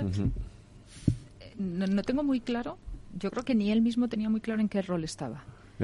Era, estamos como presidente del gobierno y por tanto representa la postura del gobierno español, que es cierto que tradicionalmente el pueblo español hemos sido más pro-palestinos en general, pero es que es además el presidente de turno. Es que Ah. estaba con el belga que le va a, que va a continuar. Va a ser quien le sustituya. Es que, Que eh, relevo, su, es que su postura es además la postura de la Internacional Socialista. No nos olvidemos que también tiene un papel eh, predominante. Por tanto, lo que ayer expresó Sánchez es desde el punto de vista diplomático muy osado, porque no está eh, transmitiendo lo que realmente está representando en ese momento. Puede estar representándolo si, actúa exclusivamente desde el punto de vista del gobierno español, pero no corresponde con la voz de la Unión Europea. Y desde luego, si escuchas a Ursula von der Leyen, eh, forma parte de otra Unión Europea, porque eso no es lo que se le está reconociendo al gobierno israelí. Entonces, ayer creo que fue una manera de, de recordarnos a todos que está aquí y que además cuando fu- funciona en el plano internacional funciona mucho mejor, porque es verdad que eh, es muy hábil, es- eh, conoce muy bien Bruselas, habla muy bien inglés, o sea, tiene un papel predominante, pero creo que ayer no estaba ocupando el- la labor institucional que tenía que ocupar de presidente de turno de la Unión. Pues yo creo, perdona, ¿eh? es que tenía, yo creo que tenía ganas de, de hablar. Eh, el hecho de que hable inglés y el hecho de que haya viajado y por supuesto después de cinco años de ser presidente de, España, cuatro más luego con la moción de censura y haber tenido, eh, haber participado en los consejos de la Unión Europea, es lógico que tengas esas relaciones. Pero yo creo que, que no, que estaba mm, realmente que no que pone en riesgo lo que es la diplomacia, la diplomacia, la alta representación y diplomacia de, de, de la Unión Europea porque no puede decir que eh, y habrá que tomar medidas. Estaba hablando como presidente del gobierno de España y yo creo que tenía que haber ido, haber abarcado, haber abierto mucho más en la horquilla y haberse puesto desde un punto de vista mucho más diplomático que no que no que no ha hecho. Israel va primero a verle eh, cuando es que claro tenemos que remontarnos al 7 de octubre y a los mm, a los días posteriores y semana posterior cuando empezaron a viajar otros representantes y otros eh, mandatarios o primeros ministros que han visitado apoyando, como es la presidenta de la Unión Europea, inmediatamente eh, la presidenta Ursula von der, der Leyen, que ella apoyó rápidamente y luego pues no reculó pero es verdad que, que, apoyaba ¿no? Pues a Israel. Eso es justo lo que estoy diciendo, que ayer el papel de Sánchez no mm. fue el que tenía que ser. Claro, entonces la, la, eh, yo creo que desde el punto de vista de Netanyahu, el que las personalidades y las altas instituciones y primeros ministros que han acudido y que le han visitado aunque es verdad que luego Biden también ha, cambiado también la postura y otras eh, eh otras eh, otros otros altos eh, políticos y presidentes de, estados, sinceramente era para apoyarle. Yo creo que él esperaba un apoyo por parte de, de Sánchez y esas declaraciones Netanyahu, por supuesto, que las, las rechaza y la rechaza y se carga de alguna forma, eh, pues es que queda prácticamente un mes para que acabe la presidencia de la Unión Europea, es decir, que la retoma ahora justo al final. Y si había una posibilidad de que se pudiese celebrar una conferencia de paz, yo creo que ya desde luego que no. Eh, en la línea en la que hay ahora no solamente es que haya causado mm, las, la diplomacia y que, y que y que realmente lo que hemos visto es que eh, bueno, se ha acabado esa posibilidad de, de paz, de que hubiese, se hubiese un alto al fuego. Eh, yo creo que esas declaraciones no le han gustado nada a Netanyahu. Eh, Isa, te doy la palabra un segundo. Quiero saludar a Carmen Andrés, que ya está al otro lado de la línea telefónica. Carmen, buenas noches. Hola, buenas noches. Como ya te imaginas, estamos hablando del lío diplomático con, con Israel. Isa.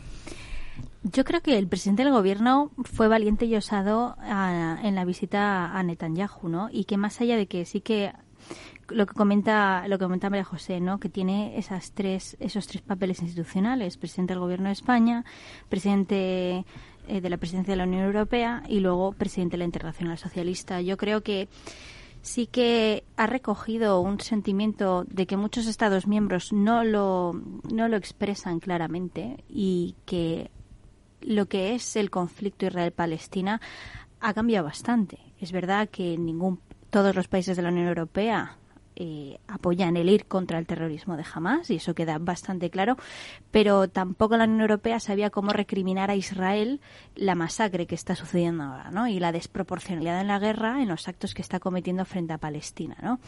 Em, yo creo que fue bastante correcto, de hecho, bajo un lenguaje diplomático suave dentro de la, la, crudeza de las palabras y del contexto, ¿no? De los acontecimientos que, se están dando en, en, Palestina y en Israel y, y, que marca ese, ese paso al frente de no solo de posición de España y de la posición que tiene España en el conflicto Israel-Palestina y en el reconocimiento no de Palestina, sino también que abre la puerta a la Unión Europea a que se pueda debatir ese tema, ¿no? y es verdad lo que comentabais antes, que en, en, un primer momento muchos mandatarios, muchos líderes europeos fueron a, Israel, ¿no? Y hacerse la foto con Netanyahu y también recularon. Entonces, eh, en, ese contexto y en esa estrategia, yo creo que, como decía antes María José, no estaba al lado también de, Alex, de Alexander Krug, ¿no? que es el siguiente en, en la lista, ¿no? Y, y, que entonces se ve una continuidad con esas dos personas que eh, Krug no ha dicho que no, no, ha desdicho casi nada de lo que haya dicho Pedro Sánchez en este momento. Y yo creo que es una línea que, que está viendo la Unión Europea en su conjunto para ver cómo abordar el conflicto, ¿no? Más allá de eh, si se apoya a Netanyahu personalmente o no, que yo creo que ese es el problema, ¿no? La figura eh, de controversia que genera Netanyahu por, por cómo es en general dentro del conflicto. Y dentro de esa controversia de, evidentemente, apoyamos a Israel, evidentemente condenamos a, Hamas, pero también tenemos que apoyar a Palestina frente a una figura como es la de Netanyahu, que es muy controvertida con todas las últimas reformas y con todas las eh, pues eh, movidas que tiene dentro de, Israel, que la Unión Europea siempre, evidentemente, se ha posicionado en contra de, de todas esas últimas reformas que ha hecho Netanyahu. Claro, pero hay que diferenciar efectivamente la polémica figura de Netanyahu y de su mujer, que tiene mucho que ver también en, la gestión que se está realizando del, conflicto y sobre todo en la gestión interna del gabinete. Nos olvidemos que la tregua que entró en vigor ayer mm. ha sido una tregua que tres de sus halcones no han querido votar. O sea, que no estaban a favor de hacer eso.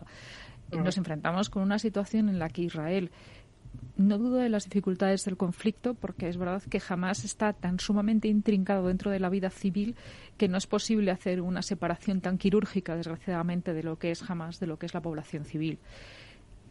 Pero no se está entendiendo en muchos sitios la postura de Israel.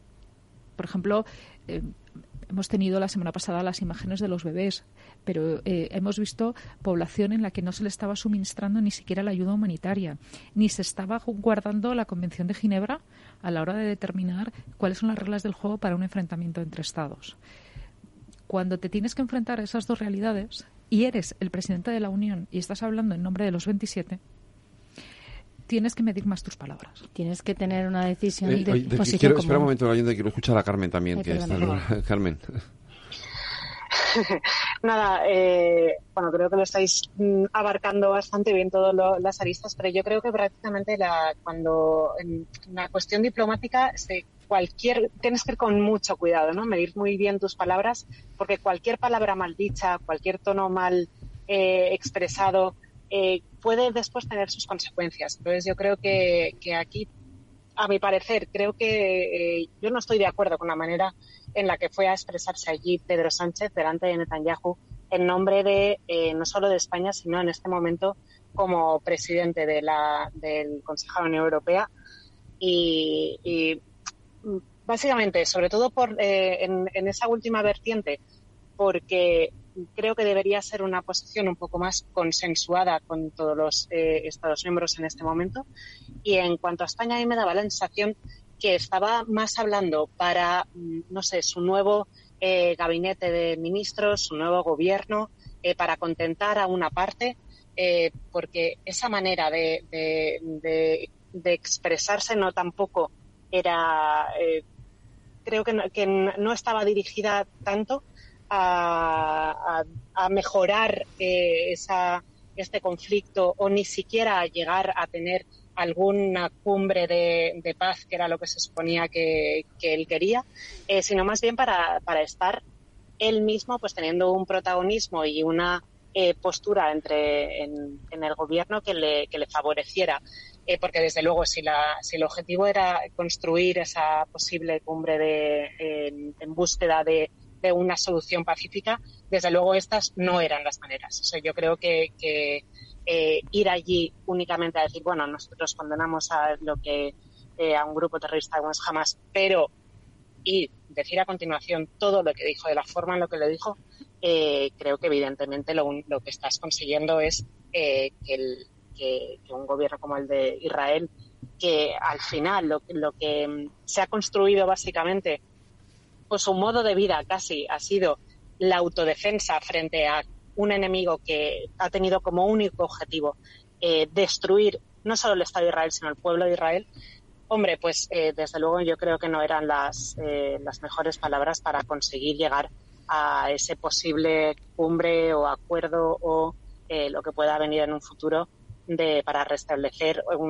la paz en, en un conflicto que ya dura muchísimos años, que es muy complicado y que aquí en España parece que nos hemos puesto eh, o que lo hemos convertido en un partido de fútbol en el que cada uno eh, pues va con va con un equipo no yo creo que es de tal complejidad que es imposible nadie tiene la, verdad absoluta y, creo que haríamos bien en, mirar un poco más eh, bajar más al detalle y, y, estar estudiando un poco mejor qué es lo que está pasando qué es lo que está pasando allí evidentemente el dentro del gabinete también de Netanyahu, como estabais diciendo, eh, en el actual gobierno también hay eh, pues algunos miembros que son más ultra ortodoxos que evidentemente no estamos tampoco eh, vamos, que no van a favorecer en nada tampoco la, llegar a, a, una situación pacífica, pero es cierto que la. Eh, yo es que el otro día estaba también hablando con una persona y no sé por qué estábamos recordando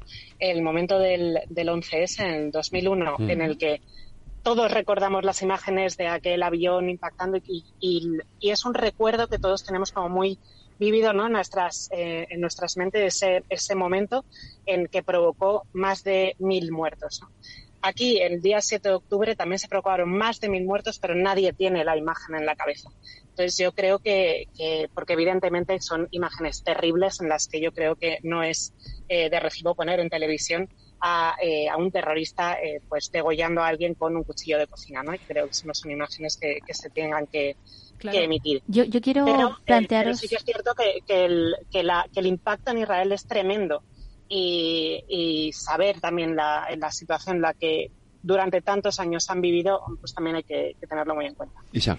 Que yo quiero plantearos eh, a vosotras que aquí estamos en sintonía eh, el, meta, el, metamarco no dentro del derecho internacional que, que existe no en el conflicto en, en, el conflicto de Israel y Palestina y porque sí que creo que estratégicamente yo planteo esto, ¿no? Con mi opinión y, os lo dejo en la mesa, que, que, sí que es un paso osado valiente y que marca eh, los siguientes pasos a seguir en la posición de la Unión Europea y del marco internacional.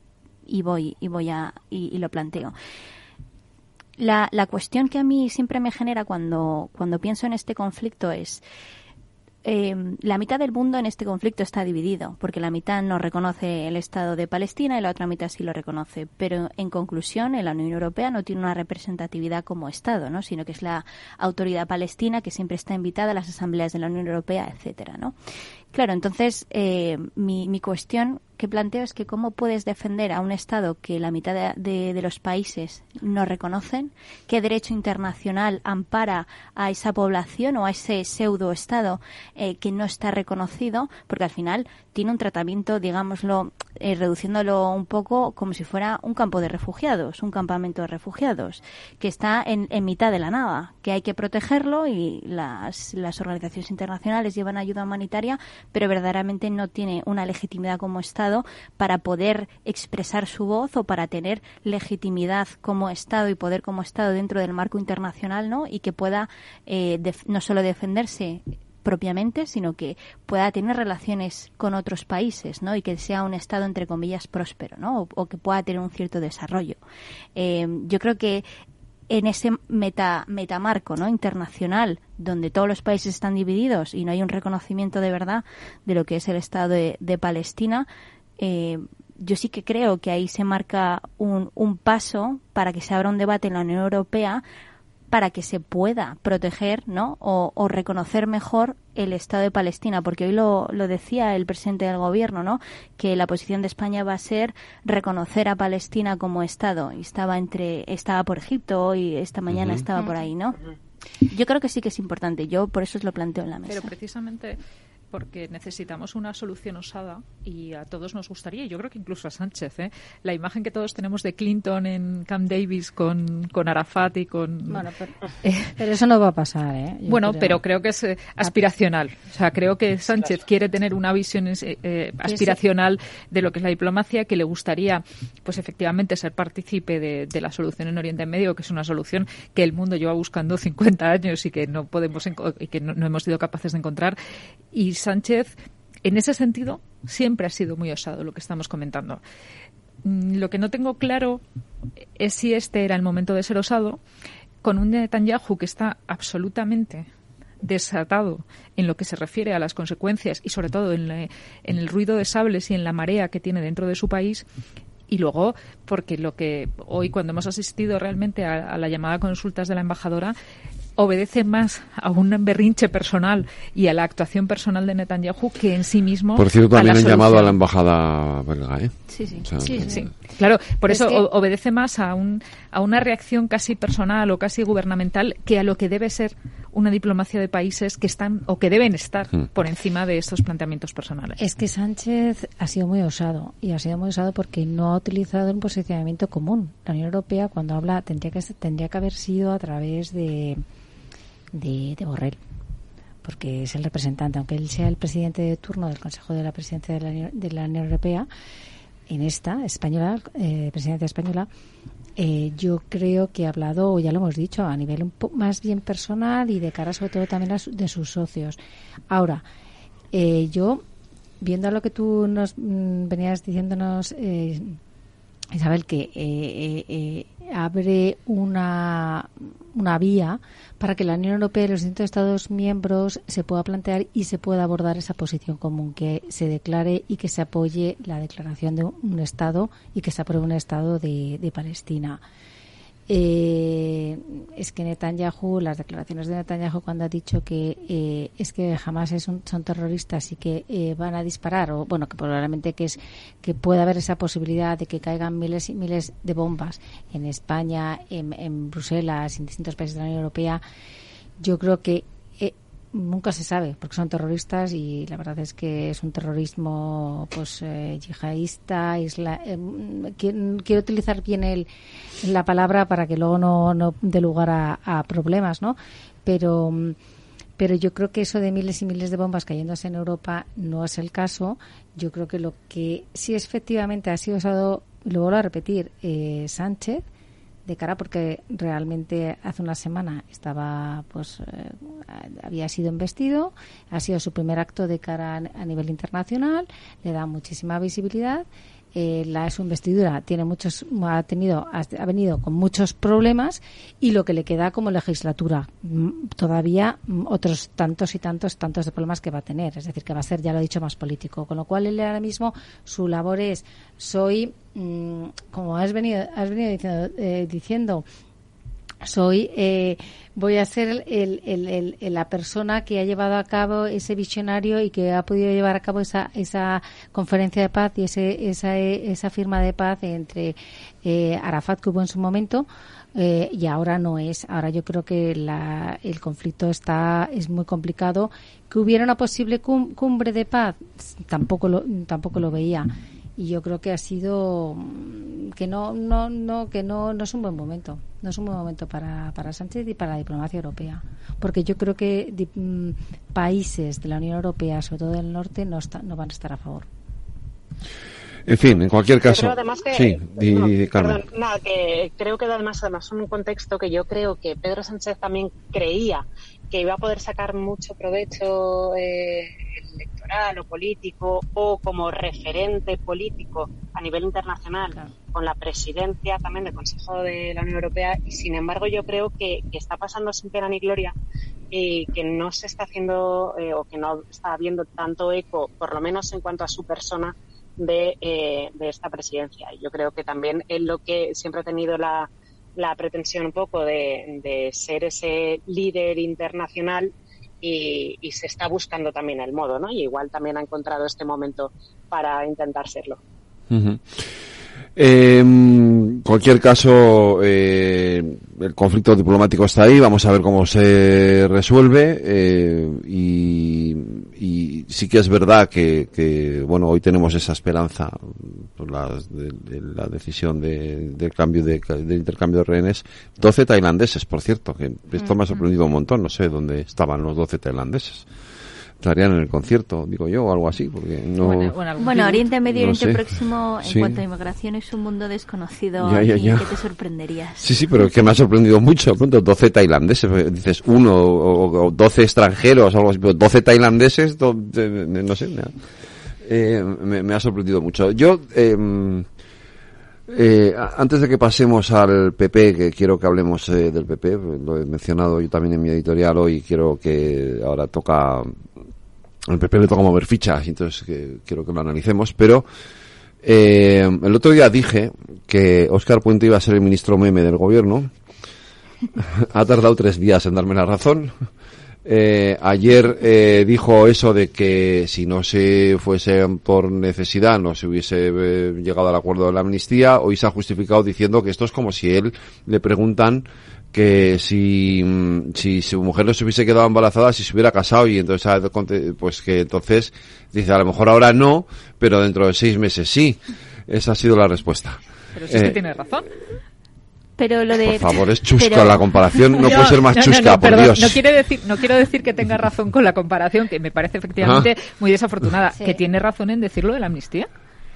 Ya, pero es que había dicho que, que no, que la amnistía se hubiese hecho después, más tarde. Pero, eso lo, dijo, o sea, es, es, la intervención entera con Xavier Fortes, porque en Twitter le han cortado la mitad con la primera con la primera parte. Yo creo que es algo que nunca se ha negado por parte del Partido Socialista y que ese marco, cambiarlo a día de hoy, sería ridículo, estratégicamente hablando y en comunicación. Entonces, eh, es lo que pues Pedro Sánchez en el Comité Federal expresó y que yo creo que en este momento, cuando ayer en la entrevista de Xavier Fortes con, con Oscar Puente, que dijo, evidentemente, eh, se necesitaban esos siete votos y por eso se aceleró la amnistía, pero seguramente se hubiera hecho a lo largo de la, de la legislatura. ¿Verdad o mentira? No lo sabemos, pero ahí está el marco y es el discurso que tiene el Partido Socialista. Ah, yo fíjate que creo que a lo largo de la, de la legislatura no, tenía que ser antes, porque era lo que, lo que los socios del gobierno le estaban pidiendo para pactar. O sea, estaba, estaba muy claro, es una de las cosas para, para que hubiera tomado posesión y para que hubiese tenido la. Sí, no, pero la pregunta es: si no hubiese sido necesaria la ley de amnistía para llegar al acuerdo, ¿se hubiese ha, eh, hecho con posterioridad. Imaginaros que, Pedro Sánchez consigue la, gobernabilidad sin necesidad de los, de los independentistas. ¿Alguien se cree realmente que, hubiesen hecho la ley de amnistía? Yo no. En Nadie lo cree caso. porque hasta este, hasta este momento todo el gobierno que continúan, son ministros actualmente continúan, e incluido el presidente del gobierno, decían que era algo que estaba fuera de la ley, que en ningún caso se iba a hacer, con lo cual eh, eh, tampoco se nos pasa a nadie por la cabeza que por si no lo necesitaran para poder eh, para poder continuar en el gobierno lo hubieran hecho en ningún caso, o sea, no tendría ni pies ni cabeza porque que no, no, no estaba dentro del, de la, ni del programa ni de las promesas electorales eh, ni en los planteamientos ni en los principios del Partido Socialista, en ningún caso. Perdonad que os lleve la contraria, es Pedro Sánchez. Lleva cinco años haciendo exactamente eh, lo que ha considerado al margen de que fuera algo que hubiera dicho antes sí, no o medio, pensión, o medio pensionista. a, mí no me sorprende él, siempre ha ido cambiando de opinión cuando lo ha necesitado. Cuando ha necesitado, eh, hizo los indultos cuando necesitó unos votos de Esquerra y ha hecho el tema de la amnistía cuando ha necesitado los votos de, de Junts. ¿Y que nos lleva Sin necesitarlo, yo creo que no se habría metido en ese ¿Y que nos lleva a pensar que no lo hubiera necesitado, por ejemplo, para aprobar unos presupuestos y que lo hubiera hecho más adelante? Ahí mismo, ahí mismo. Yo sí que creo que siempre ha existido un escenario donde el, el aura de la amnistía siempre existía y sí que sí que había esferas dentro del gobierno o de gente detrás de, de, presidencia que sí que tenían planteado ese escenario, como ocurrió en su momento con los indultos. Nadie se imaginaba la aprobación de los indultos y demás. Yo creo que sí que, yo sí que creo que había un escenario estratégico, político, etcétera, donde sí que esto estaba planteado. Incluso porque en el planteamiento. Sí, pero, sin, sin, necesidad. Sin, no, no, no. digo que sin necesitarlo. el cambio de la, del, del, delito de sedición, el cambio del delito de malversación, o sea, todo fue a raíz de que necesitó unos votos para sacar pero ¿y qué pasa si, adelante.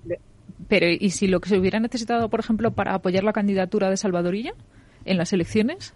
O para reforzar la candidatura o para decir eh, efectiva, efectivamente. Para, las del 2024, pero no es lo mismo que, que, las generales. Yo sí que, fíjate, sí que creo que esto viene de, de cuando eh, las elecciones de, 2019, de noviembre de 2019 y sobre todo de antes, de la famosa mesa de diálogo y cuando están pidiendo también el, media, el no era la palabra mediador, era la palabra el relator. El relator. Eh, y desde ahí yo creo que ya se, ya se había puesto en la mesa esa, esa condición. ¿Que se pueda sacar o no se pueda sacar en función de los apoyos? Pues es que al final eh, yo creo que Pedro Sánchez, Pedro Sánchez lo ha ido pactando según lo necesite. No, pero independientemente de eso, cuando gobiernas un país o cuando quieres gobernar un país, los, los eh, profesionales, estrategas que, que, se, que se presten de bien, tienen que plantear todos los escenarios posibles que puedan existir, independientemente de que se necesite o que no se necesite ese mecanismo. ¿Su jefe de gabinete? Por ejemplo. No creo que su jefe de gabinete, No, yo, yo pero... más bien, yo más bien me inclino por Bolaños. Bolaños. No te sabría decir personas, pero yo creo que en general en presidencia sí que hay gente estratega que plantea ¿no? cómo gobernar un país tan complejo como es España, con las realidades y con los matices que tiene, independientemente de que si se necesitase o no ese mecanismo, que yo creo que es lo correcto en cuanto a cómo tienes que afrontar eh, un proyecto de país o cómo tienes que afrontar un gobierno, cómo tienes que afrontar cómo es un territorio, etcétera, ¿no? Al margen de que estemos de acuerdo o no. Si el Partido Popular gobernase, también me gustaría creer que los estrategas políticos que haya detrás de presidencia de un gobierno de un Partido Popular eh, pues tuvieran muchos escenarios en la cabeza planteados de cara a cómo ir solventando y cómo ir desarrollando un país. Pero además, en el caso de Sánchez, Sánchez hace prácticamente seis años optó por un camino que era la- el, fraccionamiento de nuestro Parlamento y, por tanto, de los votos, hace que el Partido Socialista tenga prácticamente imposible ahora mismo gobernar en solitario. Con el fraccionamiento de la izquierda, eh, con, con el movimiento de ciudadanos, que tampoco ha ido plenamente hacia el Partido Socialista, los independentistas, etcétera. Entonces, Sánchez sí que ha sido lo suficientemente hábil como para decir, yo voy a tener que ir abriendo la mano y voy a tener que ir cambiando el país o, o quitando el otro día ponía yo el ejemplo de las hojas de alcachofa a medida que las vaya necesitando. Entonces, el- la, la amnistía creo que formaba parte de esa Totalmente. flor de la alcachofa Mm. que había que ir quitando cuando fuese necesario. Sí, sí, y sí. ahora se ha encontrado con que ha sido necesario ahora y si no hubiera sido necesario, pues no sabemos en, en un futuro lo que hablamos, o para reforzar a Salvadorilla, o para sacar adelante unos presupuestos, o para, im- imaginaos, por ejemplo, si fuese necesario, que no es el caso, eh, pero que hubiese sido necesario, por ejemplo, reformar la ley de, mm, eh, de, premi- de del varón. Sí, o sea, había muchos escenarios donde podía Mm. necesitar esos votos. Y bueno, sencillamente Sánchez, como Taur, pues va sacando los comodines cuando le interesa. Y volviendo al origen de la conversación, que era Óscar, Óscar López. Óscar Puente. Óscar Puente, perdón. El de los puentes. El, de- El que tiene que levantar los puentes. El ministro de Eh. Óscar, Óscar Puente. El que lo rompió todo, vamos, Eh, vamos, básicamente. Fue. Perdonad que, que ha os diga- llegado a un acuerdo con Adif y Renfe. Sí, para Perdón- eso. perdonad que os diga, pero es que ya lo conocíamos en Castilla y León. Es que ya ha venido Sí. de ahí y, es, y son legendarias. Eh, no solo, siempre ha habido una cierta rivalidad entre León y Valladolid por una cuestión de centralismo, de, eh, de cumbre histórica. León es la cura del parlamentarismo. Y los alcaldes, a pesar de ser los dos socialistas, se han llamado de todo y por su orden. Sí. Mm. O sea, en, en- en público y en privado eh, se han tirado los trastos a la cabeza. Entonces, y, y de hecho ayer en la brújula Sí. el alcalde de León volvió a mm, José Antonio Díez volvió a hacer determinados comentarios Sí. sobre Oscar Puente. Entonces también hay que conocer al personaje y igual que hemos normalizado, que a mí no me parece bien, pero hemos normalizado que Pachi López a veces tiene respuestas muy cortantes o soluciones demasiado radicales o demasiado agresivas desde el punto de vista verbal, pues probablemente tengamos que empezar a, normalidad, a normalizar las, las salidas verbales que pueda tener Oscar Puente, porque de verdad que en Castilla y León eh, se han llamado de todo y por su orden. ¿eh? Bueno, yo creo que ha conseguido el, eh, pues desconvocar esa, esa, esa huelga que para es cuando te estrenas eh, como ministro de Transportes, eh, porque va a ser una legislatura muy complicada donde vamos a ver ahora, no te voy a decir día sí, día no, pero mucho más, eh, mucho más a diario eh, de lo que hemos visto durante estos últimos cinco años, eh, movilizaciones y movilizaciones en, en todos los sentidos. No solamente es porque puedas llegar a un acuerdo, sino porque la gente está muy descontenta, ¿no?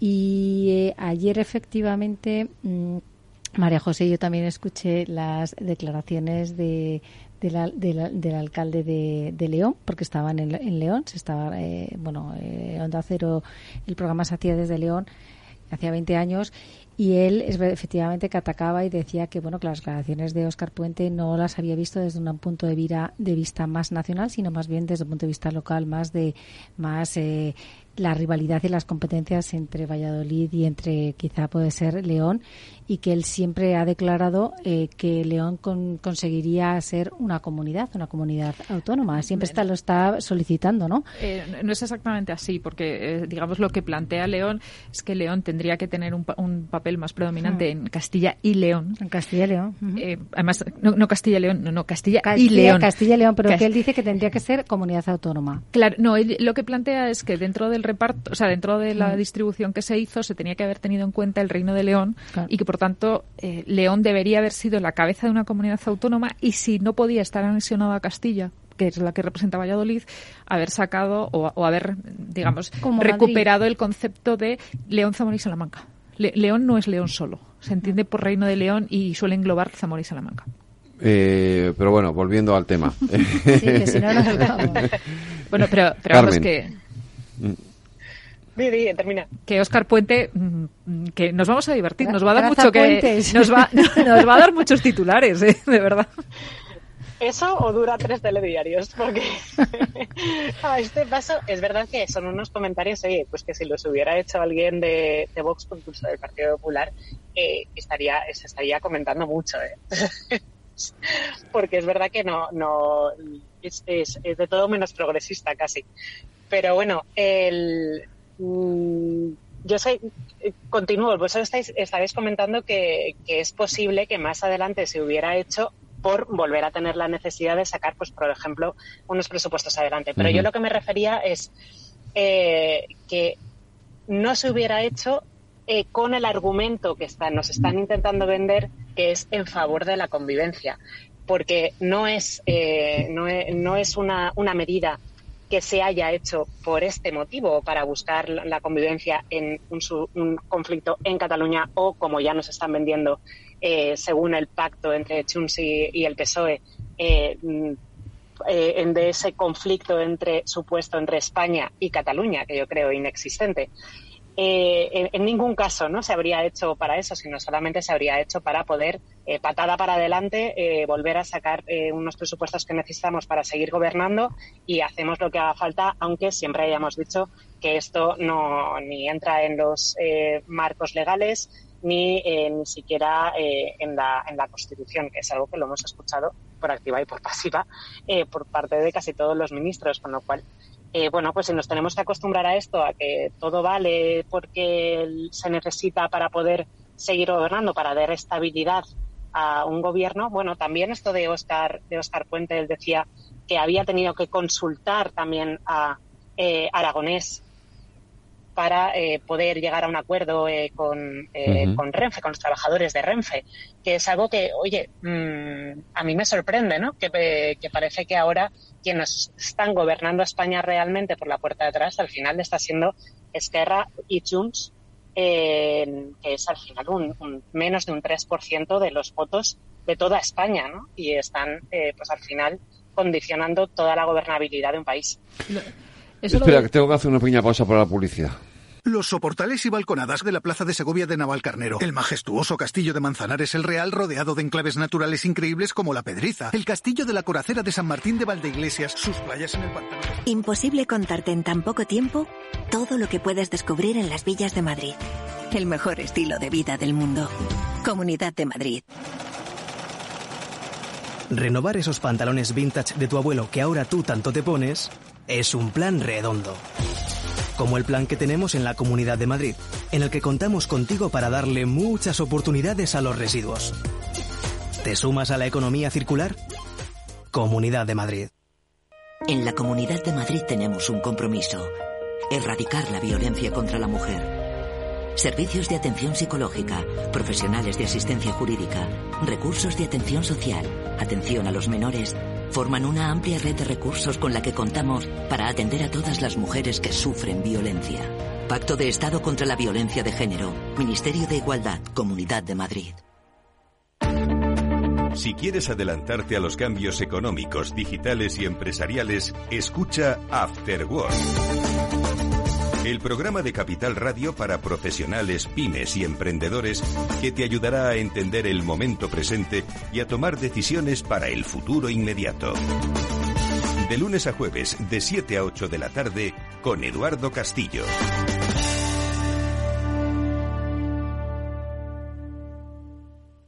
Cuando formamos parte de algo más grande, la inercia nos impulsa en una sola dirección es el momento de avanzar juntos. El Fondo Renta 4 Activos Globales invierte en las mayores compañías del mundo y en las megatendencias que mueven a toda la sociedad. Entra en renta4gestora.com y descúbrelo. Renta 4 Gestora. Creciendo juntos. Categoría de riesgo 3 sobre 7. Puede consultar la información legal del fondo en renta4gestora.com y en cnmv.es. Mario, que eso de que no te da tiempo a pillar el tren.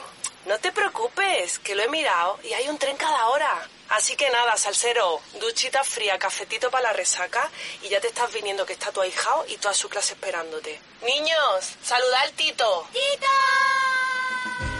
En Renfe tenemos la mayor frecuencia de trenes de este país. Nadie te da más. No todos los trenes son como Renfe. Renfe, tu tren.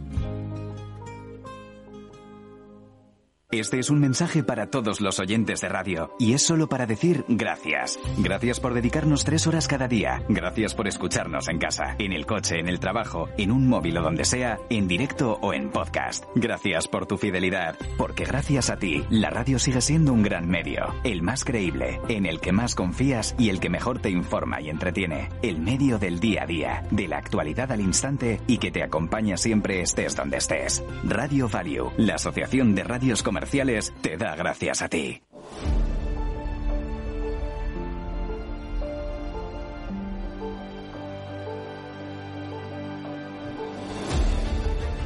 Pues vamos con este último tramo. Eh, María José, te dejo con la palabra en la boca. Termina porque quiero que hablemos del PP. Venga.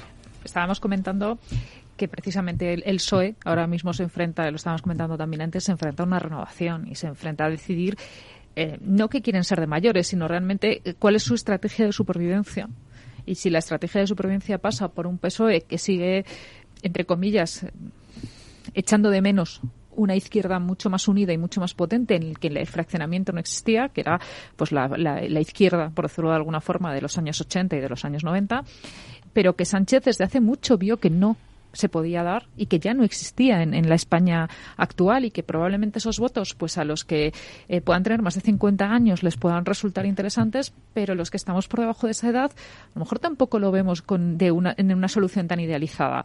Por tanto, pues eh, la, estrategia de Sánchez me parece que es eh, loable desde el punto de vista de querer mantenerlo y que forma parte de la solución moral el decidir si el pago es mucho o es poco en función del bien común que se pueda obtener. ¿Cómo lo vamos a saber? Pues eh, no nos olvidemos que tenemos elecciones, que tenemos europeas, que tenemos catalanas, que tenemos eh, gallegas y que por tanto tendrá que ir salvando esas soluciones. Venga, te dejo un apunte.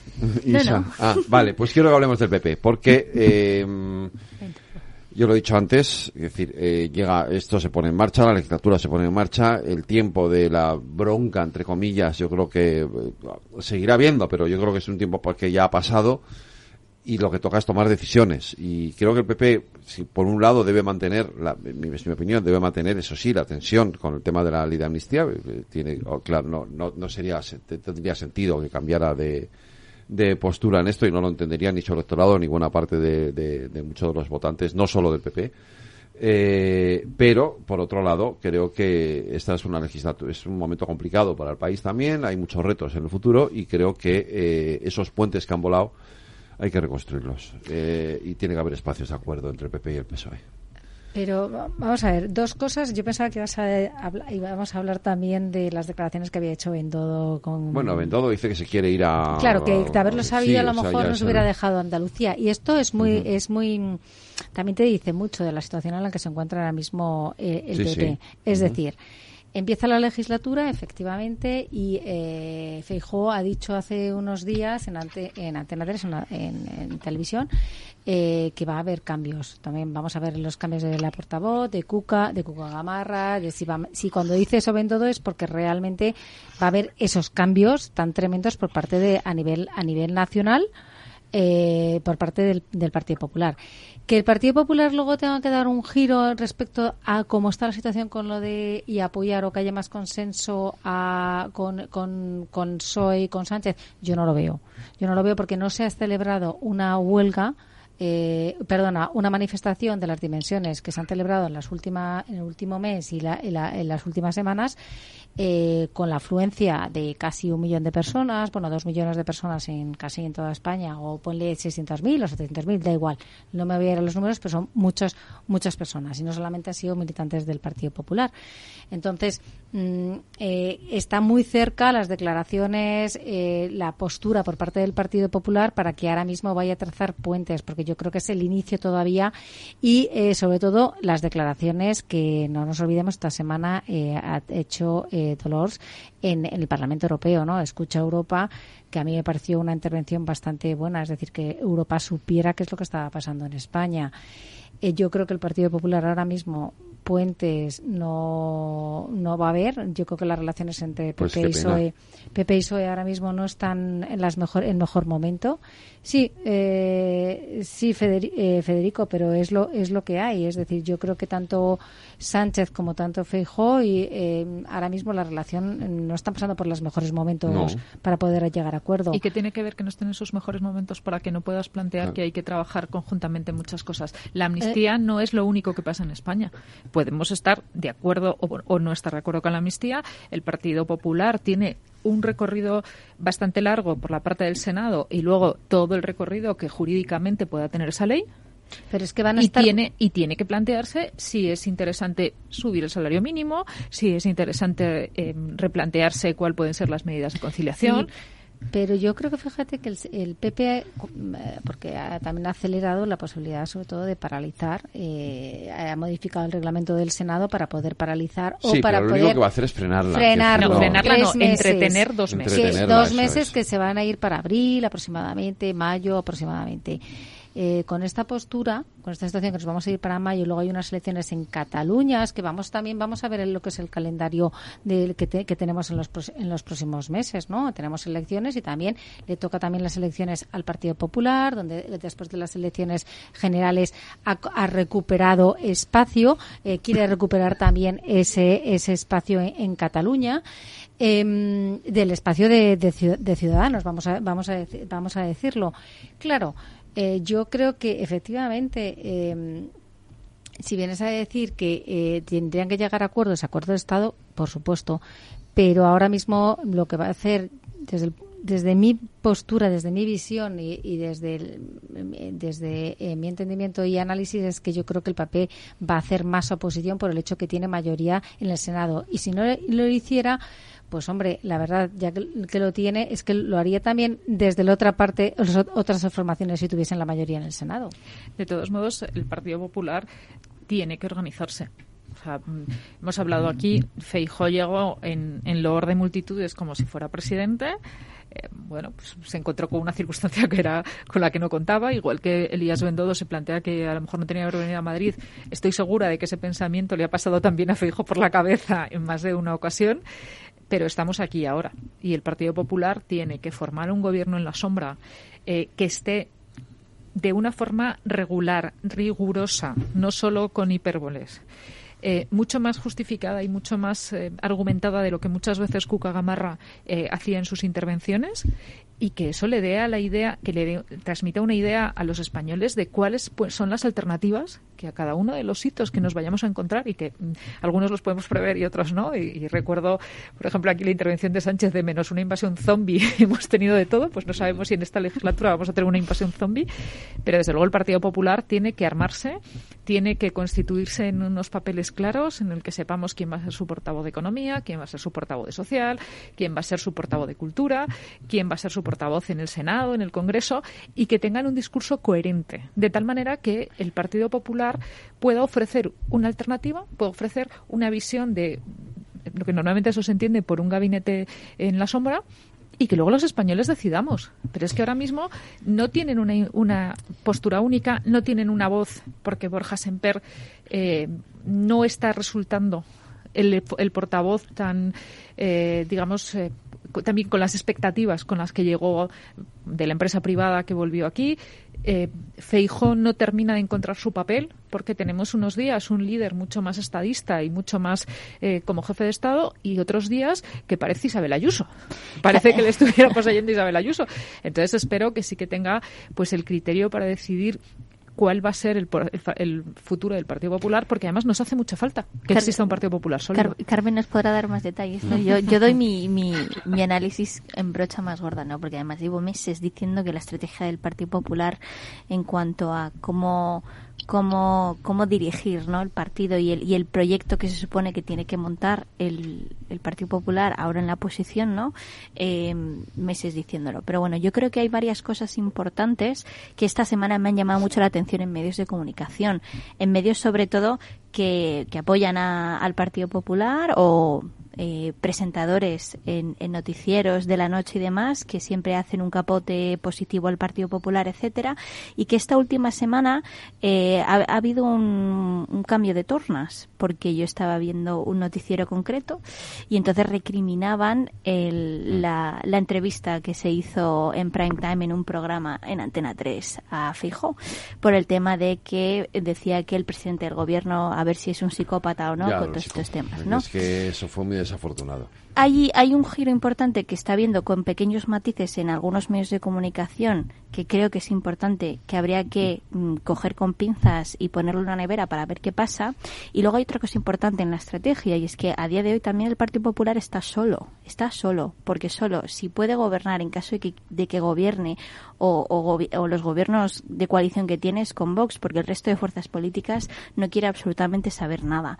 Y, y no solo eso, sino que también, de hecho, ayer, jueves, en el Pleno de la Asamblea de Madrid, Isabel Díaz Ayuso fue la primera que empezó a hacer un discurso contra Vox y recriminando la postura extrema que está tomando Vox en todo este, en todo este, en todo el contexto actual nacional que está sucediendo, ¿no? Con el tema de la amnistía, con los discursos, etcétera. Yo creo que esas incoherencias ya están saliendo a la luz, ¿no? Y esa desestrategia que tenía el Partido Popular cuando Feijó aterrizó y que aterrizó con un equipo cerrado de su gente y que entonces mantuvo ciertos puestos porque tenía que mantenerlos. Recordemos los WhatsApps de qué bien tu entrevista, Pablo Casado, lo has dicho muy bien, a tope contigo y, luego, pues evidentemente hay que mantener ciertas cuotas de poder, ¿no? Para luego hacer ese paso y esa renovación y, y en esa renovación tiene que buscar de verdad el discurso que está esperando la gente, porque el mensaje está en la gente y está muy claro con las manifestaciones, lo que decía Allende, 700.000, mm, un millón o dos millones, da igual, es mucha gente que está saliendo a la calle con un discurso concreto que el Partido Popular tiene que saber canalizar sin, sin llevarlo a, a una demagogia ni a un populismo extremo, porque va a converger mucho mejor ese voto transversal de izquierda a derecha, tanto que haya votado al Partido Socialista en ocasiones o no, etcétera, y ahora votaría al Partido Popular en unas autonómicas o en unas generales en caso de que se fuesen a dar otra vez, y que por eso necesita, eh, que yo creo que Feijóo iba a convocar un congreso extraordinario, de hecho, ¿no?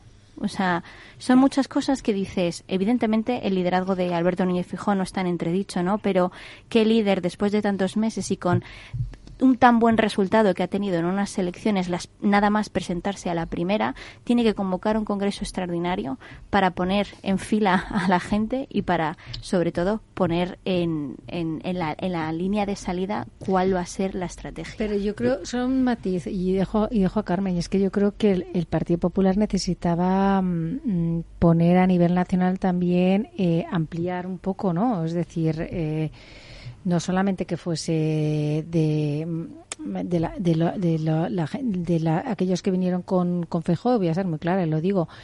Eh, yo creo que a nivel, sobre todo también nacional, había también alguna, algunas quejas. Carmen, nos dirás tú. No, yo solo os digo, eh, yo creo que hay que tener muy en cuenta el contexto. Eh, mm, me explico, al final eh, Feijó viene en, una situación también en el partido es que era muy complicada, pero con el paso del tiempo había una expectativa que todo el mundo, bueno, todo el mundo dentro del partido eh, creía que iba a ser posible, que era la de poder gobernar. Entonces, eh, se estructura durante meses eh, una planificación y una estrategia que además era, las elecciones debían de celebrarse en el mes de diciembre, si recordaréis. Eh, en las cuales eh, se suponía, o por lo menos todos los indicadores eh, decían que se iba a poder lograr ese, ese nuevo gobierno. era muy difícil tener la mayoría absoluta, pero probablemente con, junto con Vox. Pero al final la, estrategia que se había, con la que se había em, diseñado, digamos, la presidencia de, de Feijóo en el Partido Popular era con esta expectativa con en vistas a unas elecciones en diciembre en las que probablemente se iba a gobernar, con lo cual eh, todo el equipo al final se, se estructura con este pensamiento, ¿no? Al final, eh, pues hay unas elecciones eh, anticipadas eh, justo después de unas eh, el- elecciones en, en mayo en las cuales se tienen que empezar a hacer eh, todos los nuevos gobiernos, formar los nuevos gobiernos y crear esos nuevos pactos junto con Vox. Y eh, bueno, eh, pues las circunstancias han cambiado mucho, ¿no? Y entonces yo creo que reconfigurar todo el partido, eh, ver cómo reestructurarse para ahora tener un objetivo completamente distinto con el que se había diseñado en un inicio, que es eh, hacer la oposición, ser líderes de la oposición, y yo creo que un segundo objetivo, que es el de poder aspirar eh, eh, todos esos votos de, que han ido a Vox y volverlos a recuperar por lo menos en, en una gran parte, eh, pues con esos dos objetivos se tiene que hacer otro tipo de, de estrategia eh, en las cuales es posible que pueda haber eh, pues esos cambios de, de Pues- en cuanto a personas o funciones, porque evidentemente la situación es completamente distinta, ¿no? Ojalá, ojalá el PP acierte en, en la- lo que tiene que hacer la semana que viene por, por el bien de todos. Eh, María José de Vega, Allende, Isa, Carmen, gracias a los cuatro. Cuidaros. Buenas buen fin de noches. semana. Muchas gracias.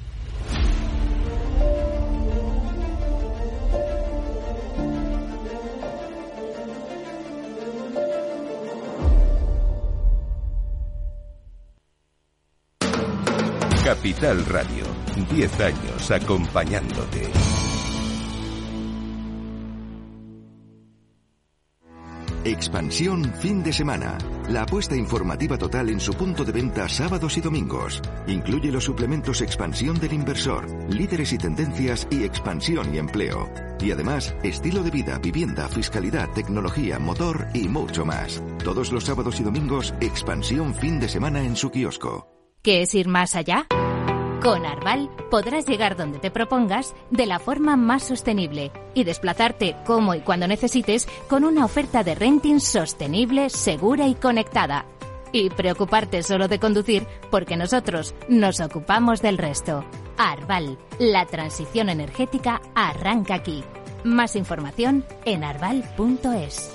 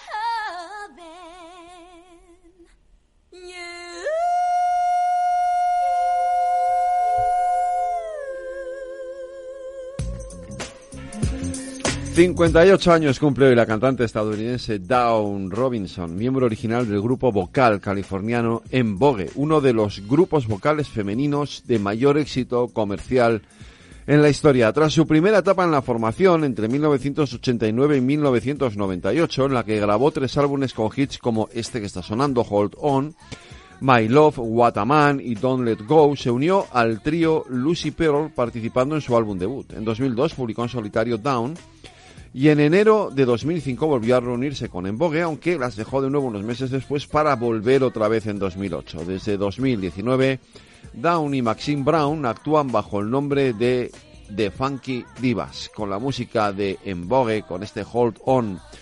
Nos despedimos hasta el próximo lunes que volveremos a las 8 de la tarde en la redacción Aida Esquire y Lorena Ruiz, en la realización técnica Jorge Zumeta.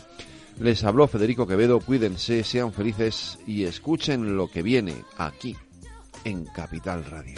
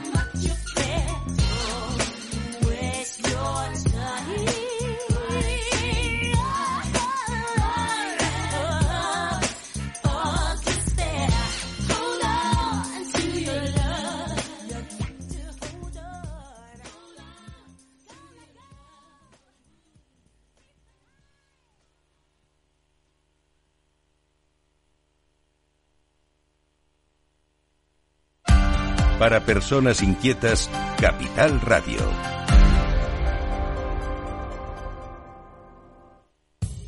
Somos Mazapanes Barroso. En nuestra empresa elaboramos productos con ingredientes seleccionados siguiendo una tradición artesana transmitida de generación en generación desde hace más de un siglo. Te llevamos el auténtico mazapán artesano desde Toledo a tu casa. Nos esperan fechas muy especiales en las que no puede faltar en tu mesa. Compra tus dulces favoritos en nuestra tienda online www.mazapanesbarroso.com o llamando al teléfono 92 535 3149. Disfruta del auténtico mazapán con Mazapanes Barroso. Maestros artesanos con tradición y calidad desde 1890.